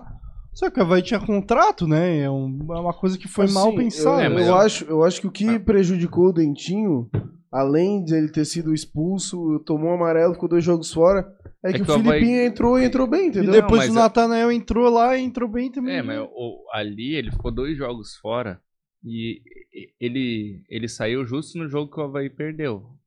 E os dois jogos que ele ficou fora, o Havaí acabou ganhando, né? Só que assim, o Júlio César entrou no último jogo. Eu considero hoje o Dentinho melhor que o Júlio César. Apesar do Júlio César ter. Não entrou mal, não, tá? Ah, não entrou mal. E eu não acho o Júlio César todo esse mau jogador. Eu acho que ele já tem uma, corre- uma carreira bem mais consolidada que o Dentinho jogou em vários clubes assim de nível. É um cara que já teve bom nível em Série B, muito mais do que o Dentinho. O Dentinho fez uma Série B razoável ali no Vila Nova. O Júlio César fez quase uma campanha de acesso no, Guarani. no, no É. Guarani, fez campanha de acesso no Atlético Goianiense, é um cara que tem mais rodagem, já mostrou mais que o Dentinho. Ele no auge é melhor do que o Dentinho. Não sei, cara. Só que o Dentinho hoje é melhor do que o Júlio César e eu não liberaria ele por isso. Eu acho que assim, o Dentinho no ano passado, ele não fez uma campanha de acesso, mas a, a campanha do Vila do segundo turno com o Dentinho Foi absurdo. era de acesso, eu acho. Até Ah, mas ele a Se pontuação, salvaram, eles, né? Eles saíram da lanterna, não saíram da lanterna? Sim, sim. E conseguiram ficar aí no meio de tabela. É, também Fazer uns gols Eu fora não da trocaria o Dentinho pelo Júlio César, mas às vezes também é questão de que o Havaí já tem vários pontas canhotos aí, pô. Tem o Potker, Filipinho, o próprio Natanael. É, e, pô, e tem mais um canhoto, acho que é. Eu, eu não sei, o. Denilson é o que? É ponta. É destro. É É destro. destro, pelo menos. É, talvez tenha sido isso. E também às O vezes Denilson que chegou do o. A Cruzeiro. gente, a gente- Ah, não. Esse eu não sei. Esse eu não sei. Tem, que- tem que até olhar se ele é canhoto. Mas isso é centroavante, eu acho. Tá? Não, não, é, Ele é ponta. ponta? É, pode ser. O... É. Bom, passar aí mais alguns comentários aqui. Quando fecha a janela. Leandro Plates perguntando: quando fecha a janela, Já fechou. ainda há esperança de trazer um lateral direito bom? E aí, Felipe, se o Havaí quiser trazer um lateral direito, como é que faz? Que a, a janela já fechou. Cara, é só o jogador que não tem contrato, entendeu? O Bruce contratou o Dentinho pra Série C, porque o Havaí rescindiu com ele, não tem contrato. O Bruce foi lá e contratou. Então o Havaí tem que trazer alguém que não tem clube. E agora trazer alguém sem clube, que tenha futebol pra acrescentar é difícil, né? Se é pra trazer mais um Igor Inocêncio, mais um Thales, é preferível deixar eles aqui que onera menos a folha, né? O Gui Vergara perguntou: Olá, amigos, o que houve com o Filipinho? Tô por fora. Ele só tava suspenso. né? Só ficou suspenso no último jogo e não participou. O Marcel Mafezoli tá comentando sábado, depois do jogo, fui comer um pastel do- no Queco. Peguei no pé deles, kkk. A moça falou que o torcedor do Criciúma era só na Vidal Ramos. Ah, O Diego Canhete comentando aqui, eu também já perdi a chave do meu carro na ressacada. Fiz tudo que pude para encontrar de novo e depois de duas horas procurando, o carro estava aberto com a chave na ignição. Tem piores que tu, Costeiro. O, o uma- nosso pai, uma vez, duas vezes, dois jogos fora, ele deixou o carro com a chave na ignição, na Arena do Grêmio. E o Havaí ganhou de 2 a 0 lá 2017, aquele jogo que o Douglas operou milagre. E lá, pra quem não sabe, é uma área bem perigosa. A gente voltou e não tinha ninguém, o só estava aberto. Tava, tava, não tinha, tava fechado, ninguém mexeu. E ano passado, o Juventus de Araguá, né, que o Betão bateu lá a cabeça. Deu 0x0 o jogo. É, deu 0x0 e também tá. com vocês. Então, esses dois jogos aí te deixou. Se a gente entrou numa poça de escanteio. É, o, o- Foi o primeiro Fala Nação lá. Primeiro, acho que foi o primeiro Fala Nação foi em. Não, o primeiro Fala Nação foi contra o Barra, pô. Com que o 2x0 pro Havaí na segunda rodada do. Eu acho, Claudinei ainda era o técnico Havaí. não sei, eu acho que foi lá. Eu acho Foi, que foi, foi, lá. contra o Barra, pô. Com certeza. Já foi até enquete aqui no canal uma vez, cara. Tá bom? Pra E um era eu, e ganhar. eu não sei. E o, É. membro, o membro que ganhou tá de parabéns. Foi o Gustavo Schmitz que ganhou, até lembro disso. Ô, Ô, falando nisso, Costeira, tu acha da gente liberar uma caneca feita lá na Top Cell pra nossa audiência? Bora? Bora fazer um sorteio. Inclusive, o de Essa aqui? É, dessa daí, dessa bela caneca de chopp aí. Inclusive o Diego Canhete, que ganhou recentemente, esteve lá na Top Cell retirando, mandou foto no grupo, né? Isso. Que Canhete, quem não sabe, mora em Ibirama, tava aí, aproveitou e pegou lá na Costeira. Exatamente. Top Cell, para quem não conhece, é uma loja de acessórios para celular, presentes, é, faz canecas, enfim. Ali anexa ao Forte Atacadista do Cobrasol. Uma loja bem bacana, bem equipada. Procura eles lá ou vai ali no Instagram, arroba TopCellOficial, e vocês vão ter mais informações a respeito. Bom, vamos pensando aqui em alguma coisa pra gente fazer essa pergunta, né? Daí o primeiro a responder aqui no chat, mas só pra membros do canal, tá, galera? Quem for membro aí, fica ligado que daqui a pouco a gente lança uma, uma pergunta pra, pra gente falar aí, né? Quem ganhar, leva aí uma caneca de chopp lá da Top Cell. Eu tenho uma pergunta, mas aí a gente faz. Ah, manda aqui no zap que eu, que eu vejo se eu, se eu, se eu É, vai, posso... vai na. É, pra ver se eu sei a resposta, né, cara? Senão não adianta. É... Qual é o chocolate favorito do barraco? Ai, meu Deus. É, o meu Marcos Regis tá falando aqui que o Denilson Goulart é canhoto, veloz e driblador. Ah, então mais um ponto esquerdo. É, então, acho que talvez até por isso que Eu Denilson- até fui olhar ali no. Porque antes, quando a Havaí anunciava um jogador, tinha se era destro ou canhoto. Eles tiraram da, da arte, então. Mas eu acho Só que faltava o o... plano de saúde, isso é uma coisa que eu gostava, tinha todas as informações do cara, né? Quê? Na arte que o Havaí postava da contratação tinha todas as informações. Só faltava ter o plano de saúde. Tinha idade, tipo, data de nascimento certinha, cidade, último clube. Cara, era completíssimo, assim. É legal, eu acho bom isso, parabenizar. O Nil Dutra também tá comentando mais o atacante Gaspar, que voltou, que foi destaque pelo Cascavel É no verdade. Paranaense. É um baita atacante. Ele foi bem no Cascavel, vi alguns jogos do Cascavel no Campeonato Estadual. Ele não se destacou tanto com gols, ele fez um gol só, mas chegou na, na final do Campeonato Paranaense, o Cascavel. É um o cara que Cascavel eu- foi eliminado da Série D, por isso que ele voltou. É, Né? então, ele é um é um cara que tem talento. Eu acho que eu até apostaria nele no, no estadual, talvez não emprestasse, mas foi importante esse empréstimo. É, pra Copa Santa Catarina ele vai ajudar. E vai jogar bastante Copa Santa Catarina, como Macaé, Igor Dutra, toda outra rapaziada da base. E o pessoal do Sub-20 também, que tá parabenizar, que foi pra final, ganhou do Joinville os dois jogos e tá na final agora contra o Criciúma, né? Criciúma, É. é, Criciúma. O primeiro jogo lá e o segundo aqui. Que vai ser no dia do Havaí Tom Bense, a volta. Ah, é?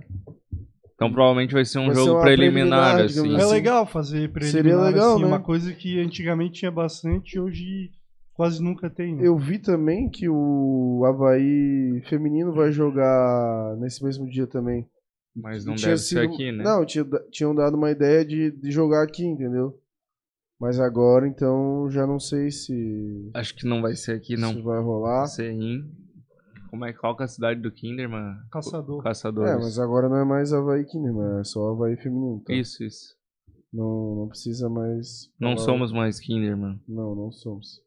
Queria lembrar também que a gente fez uma. A gente fez, o Havaí fez a corrida do centenário nesse final de semana. Duas mil Cara. pessoas, tá? Sensa, sensacional. Corresse lá, Taka? Não corri, mas eu, eu, eu falei com o organizador hoje e ele confirmou duas mil pessoas correram. Sensacional. É, eu tenho um primo. Um O Zeca? O filho, o filho da minha. Não, não é o Zeca. Não é o Zeca. O filho da minha prima, na verdade, o Matheus, ele, é, ele não acompanha tanto futebol. E ele torce pro Havaí, mas não tem aquela ligação que todos nós aqui que estamos na audiência numa segunda-feira à noite temos. Não né? é doente. E ele simplesmente foi no. Cara, ele foi, foi pra corrida, gostou muito da, da participação lá, saiu com uma medalha. Então, isso, cara, parabéns mesmo pela, pela atitude, porque diferente do, do beach tênis ali, a corrida, ela. é, eu não sei explicar, mas eu acho que. Ela É uma coisa mais séria, assim, É uma tá? coisa mais séria. E eu acho que a gente viu famílias, crianças, adultos, pessoas mais velhas correndo. Eu acho que a- daquela forma como foi feito ali, sim, é de tirar o chapéu. e incluiu Parabéns todo pela- mundo. Como o Conselheiro É, falou, tinha pra inclusivo. criança, mulher, 3 deficiente. km, Então é. 10. ca- caminhada, que é o pessoal mais idoso, que a Imagina- maioria fez. Então é legal que inclui todo mundo, né? Imagina uma criança sair com uma medalha, né, com a logo do Havaí 100 anos. Cara, sensacional. Pô, eu queria, queria ter participado, mas infelizmente tô lesionado aqui. Nem, nem o futebolzinho tô conseguindo ir. Tristeza, pô. Eu queria ter participado, Queria ter mas a não medalha tinha, lá. não tinha uma prova que era de um poste ao outro 50 metros. Mas tinha caminhada, cara. Nem caminhada, né, Costeiro? Hum, Se, se o prêmio fosse um X-Burger, tu caminhava, né? Ah, se botar... Aí ele Se se, a, É. se a, da Se o- medalha é. fosse um X-Burger, tu Se o queria. Barroca tivesse participado É. de mão dada Se o com Barroca ele. tivesse na linha de chegada, tu ia, né? entregando a medalha. Ô, Costeiro, pode soltar aí essa a, a pergunta aí. É, é Vera? Então, galera, valendo aí então uma caneca de chopp do Easter Havaí Para membros que para estiverem membros ouvindo. que estiverem ouvindo. Igual essa aí, feita lá na Top Cell, anexo ao Forte Atacadista. O primeiro a responder a pergunta feita pelo nosso Mr. Costeira. Aí, corretamente, é claro, né? O primeiro a responder corretamente vai levar. Então, manda aí, Costeira. A pergunta é a seguinte: qual foi o dia da entrevista do Miguel Livramento aqui no canal? Primeira participação do Miguel, Entrevista. né? Primeira participação do Miguel aqui com a gente. Que dia que foi? Porra, já responderam. Já respondeu. Porra, caras são. Galera tava, os caras são rápidos. falei no começo do programa. Ah, tu falou, tu já deu tava spoiler. Quem ganhou? Quem ganhou? Pô, o Bacana. o Lacan Albuquerque aqui já, meu Deus. Porra, o Pô, já tá, ele já tá com o chopp É, dentro da caneca, é. pô. O Ele- Lacan- o Lacan já comprou essa. Pô, parabéns aí, Lacan. Pô, essa aí foi a mais rápida que eu já vi. Ele falou, eu já tava engatilhado. Pô, leu tua cabeça, cara. Sensacional. E isso que a tua cabeça não é pequena. Ah, mas hoje era uma pergunta, era uma pergunta fácil essa. É, né, mais ou menos, né? Pô, É. cara. Se o dois- cara tá ligado, tu já deixou a brecha. É bom ainda a Se ele é um dois, barroca, é um cara inteligente, né? Isso. Dia 2 de fevereiro foi a dia da entrevista do Miguel Livramento. aqui. Simplesmente o Lacan preencheu o meio campo ali. É, o exatamente. Lacan entrou com 4 no meio campo. Quatro meio fez um Foi, losango. foi um pré-clássico. Dois dias depois, Exato. Dia 4. Ganhamos de KKKKKKKK. É. K4, K4, K4, K4, O Lacan falou K4. que já tava imaginando que seria alguma coisa relacionada ao Miguel, por isso ele já tava ali de olho no. Ainda no- tinha ali a colinha, ó, dia 2. Ah, é do ó. 2. Caramba, que legal, hein? Coincidência, né? Sensacional, cara. 2 do 2. Coincidência. O, aproveitar e ler mais alguns comentários. O nosso querido Lucas Moro Jax já falou aqui a grande diferença do Poveda e do Denilson é que o Denilson é bom e o Poveda é ruim. Ah, pô, mas daí. Pô, essa convicção do Lucão aí também me assusta, mas tudo bem. Cara, a culpa do Poveda não tá jogando bem é o Lucão. Não é do Barroca. Que Não. tá gorando ele. Ele tá, ele tá agorando ele. Ele tinha tomado uns. No, no jogo contra o Guarani, tinha tomado uns seis chopp, acho já. Daí eu falei: Tu quer que o Poveiro empate o jogo ou termine assim? Prefiro que termine assim e eu morra com as minhas convicções. É o maluco. É o Claudinei Oliveira. É o, Lu- é o Claudinei Oliveira. É, Lucas Moura Oliveira. O Marcelo Mafezoli tá falando aqui. Quantos dentes o Kakai tem na boca? Por falar nisso, não deu certo a campanha de ajudar ele no tratamento dentário? Deu sim. Deu sim, Marcelo. O Kakai tá fazendo lá, só que ele teve um problema que ele não conseguia fixar os dentes. Tem que fazer alguns implantes. É, né? ele tem que fazer uma série de procedimentos lá, mas ele já tá fazendo, cara. Ele mandou até no grupo. É, ele manda no grupo de vez em quando ali. Mas deu certo sim, ele tava fazendo lá, só que ele tinha um desgaste ósseo muito grande por causa do cigarro, daí não ficava muito bem lá. Ele já me explicou algumas vezes. Falando em cigarro, até compartilhar que o Miguel comentou com a gente que o único arrependimento dele era ter fumado, como o Chico Anísio até comentou, então é, pra galera aí que fuma, deixar de fumar, então o Miguel deu essa dica aí pra gente, então pra repassar pra todo mundo. né?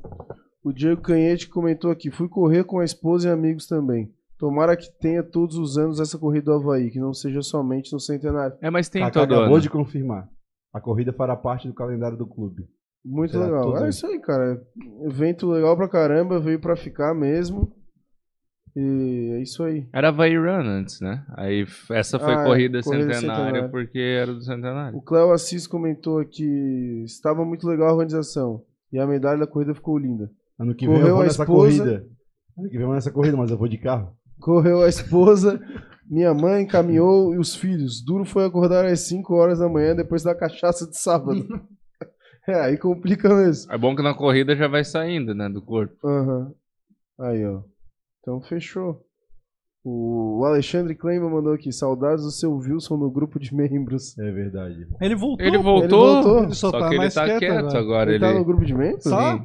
Eu fui mandar pra ele e falou, já estou. ele tá, eu aprovei. Ele a- tá, silen- ele está tá lá, ele tá lá silenci- ele pediu pra participar, eu aprovei. ele tá lá silenciosamente. Daqui a pouco ele manda um olhinho e fala, estou de olho. É. Marca ele lá, fala.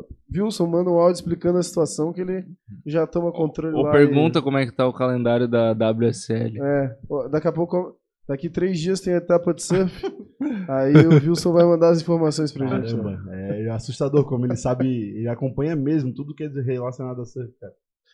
Isso aí, Se então. o Medina vier aqui, a gente tem que é, trazer o tem seu Wilson o seu pra, Wilson, pô. pra conhecer. Bom, mas estamos chegando aqui no final do nosso programa. É, vou abrir o espaço aí para os nossos amigos Felipe Leite, Takazaki e Costeira se despedirem aí da nossa audiência. Pode começar pelo Felipe Leite. Pode dar palpite já também? Ah, é verdade, já dá o palpite, né? tem, tem episódio quinta, né? É, pode ser que tenha, pode ser que Tem. tenha. Bom, Uma surpresa, hein? É, a gente ainda tá, é, não tá sabe? vendo aí, talvez role uma surpresa na quinta-feira.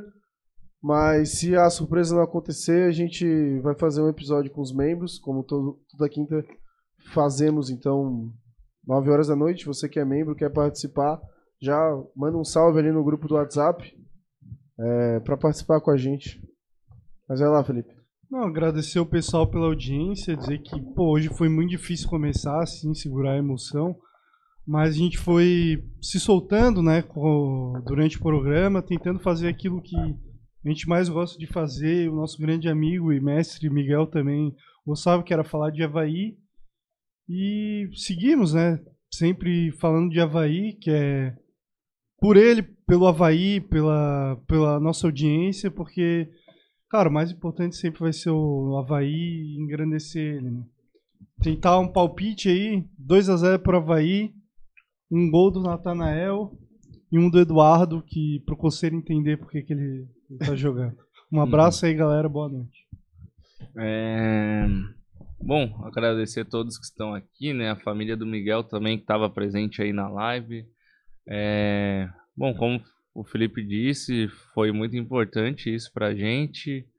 Acho que é uma perda irreparável, não pro podcast como um só, né? Mas para Santa Catarina, para Florianópolis, não vai ter substituição. Mas acho que o Havaí vai é, dar felicidade para ele lá, lá junto do, do velhinho lá de lá de cima. E vamos ganhar de 2 a 0 já que a nossa camisa é a camisa 2, né? 2 a 0 contra o Vila Nova. Lá no Oba. Sem criatividade, né? Copiou. né? Tu falou 2 a 0 Eu nem te ouvi por causa da camisa? Não. Ah, bom, então tá bom. Foi. Mas agora eu vou. Agora eu vou. é, um do gol vai ser do Eduardo, porque é o camisa 8 e era o, o número que o Miguel mais gostava. E pra calar a boca do Costeira, mas beleza. Mas e o, o outro gol vai ser do. Do Natanael de novo. Tá, tu falou exatamente igual. Eu tô-? Eu não te ouvi, pô. Foi a tua consciência que falou aí. É porque vai acontecer, né, cara? Tá escrito É, nas tá estrelas. escrito. Tá pô. escrito nas estrelas. Felipe da Costeira, sua despedida pra nação havaiana. Galera, é, confesso que desde que tudo aconteceu na semana passada, eu ficava imaginando como que, como que nós sentaríamos aqui hoje para fazer um programa é, sem a presença do nosso mestre Miguel Livramento, né? E eu digo para vocês que eu saio de cabeça leve, de cabeça tranquila. Eu saio, digo que esses seis meses, vou repetir, a gente passou aí junto com o Miguel Livramento, foi de um aprendizado imenso. Ele deixa um legado para a crônica catarinense, como muitos já falaram aqui, mas deixa para a gente inúmeros aprendizados, né? De como, de como falar ao microfone, de como ter o time para falar, de, de, enfim, muita coisa o Miguel deixou para a gente aqui. Repito, nós somos meros torcedores do Havaí. E a gente, né, eu entrei como convidado aqui, um, né, a gente, eu vinha um ano e meio, quase dois anos atrás, mas a gente nunca imaginou chegar onde a gente está chegando agora, e a gente sabe que boa parte do que a gente conquistou nesse momento, hoje a gente está com quase 4.500 inscritos no canal, e a gente lá atrás fazia programa para 15, 16, 20 pessoas assistir, hoje a gente está fazendo para 215 pessoas assistir. E muito disso é por causa do Miguel Livramento. Então eu peço a vocês que continuem compartilhando o Isto é Havaí com as outras pessoas. O legado do Miguel Livramento, como eu falei, fica aqui, fica para toda a imprensa, fica para a crônica catarinense. A gente leva os aprendizados dele, a chave vai virar. A partir de quinta-feira a gente continua com o nosso programa, continua fazendo as transmissões. Queria agradecer aos patrocinadores, né, que vão continuar com a gente. Isso é é, é sensacional. Obrigado pelo apoio de vocês. Então, o Isto é Havaí continua mais forte do que nunca, agora com um pilar importantíssimo na nossa memória, Miguel Livramento.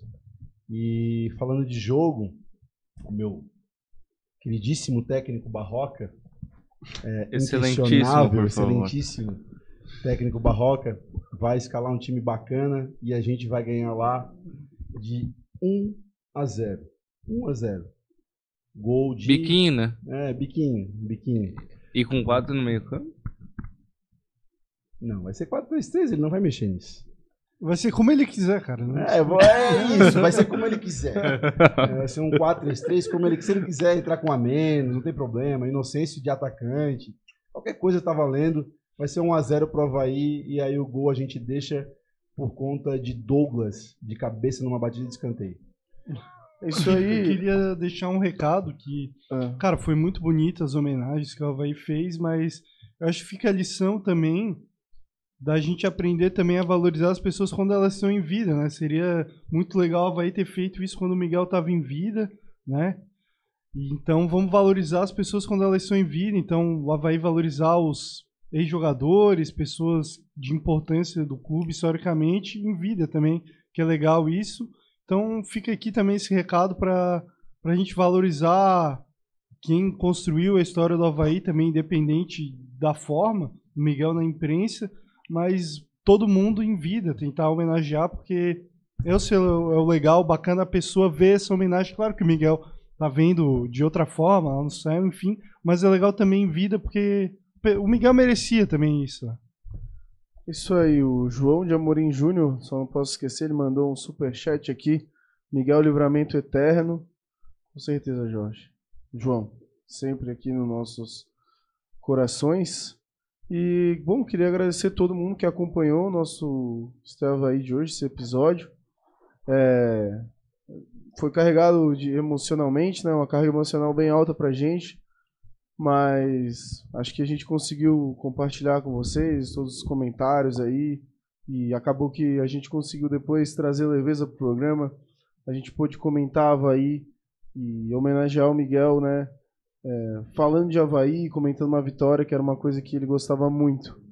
É, também queria agradecer os nossos patrocinadores, a Ótica Maria, com o melhor preço todos os dias, a Caute Visual, transformando sua ideia em vídeo, Serve Conte Contabilidade, há 26 anos contabilizando sucessos, Eletroespínola, há mais de 40 anos prestando serviços de qualidade para a sua casa e para a sua empresa, Topcell, acessórios para celular e presentes personalizados, Casa de Carnes Marrone, a melhor casa de carnes da Grande Florianópolis, Casa dos Parabrisas, vídeos para automóveis, caminhões e ônibus com mão de obra especializada.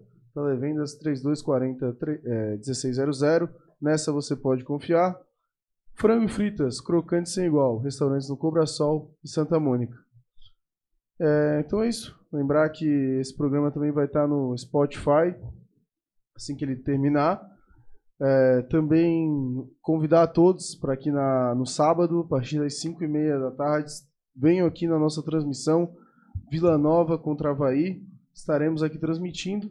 E quinta, pode ser que tenhamos uma surpresa. E se não tivermos, programa de membros normal às nove da noite é, no, aqui no Estavaí. Então é isso. É, se o velhinho lá de cima permitir, Fernando. estaremos de volta na próxima quinta-feira. Queria, queria te propor que a gente terminasse o programa com um aplauso para o Miguel. Pode ser. Então é isso, gente. Vamos deixar o nosso aplauso aqui pro nosso grande ídolo, mestre e amigo, né? Fizemos um grande amigo. Exatamente. Miguel Livramento. Então, boa noite a todos.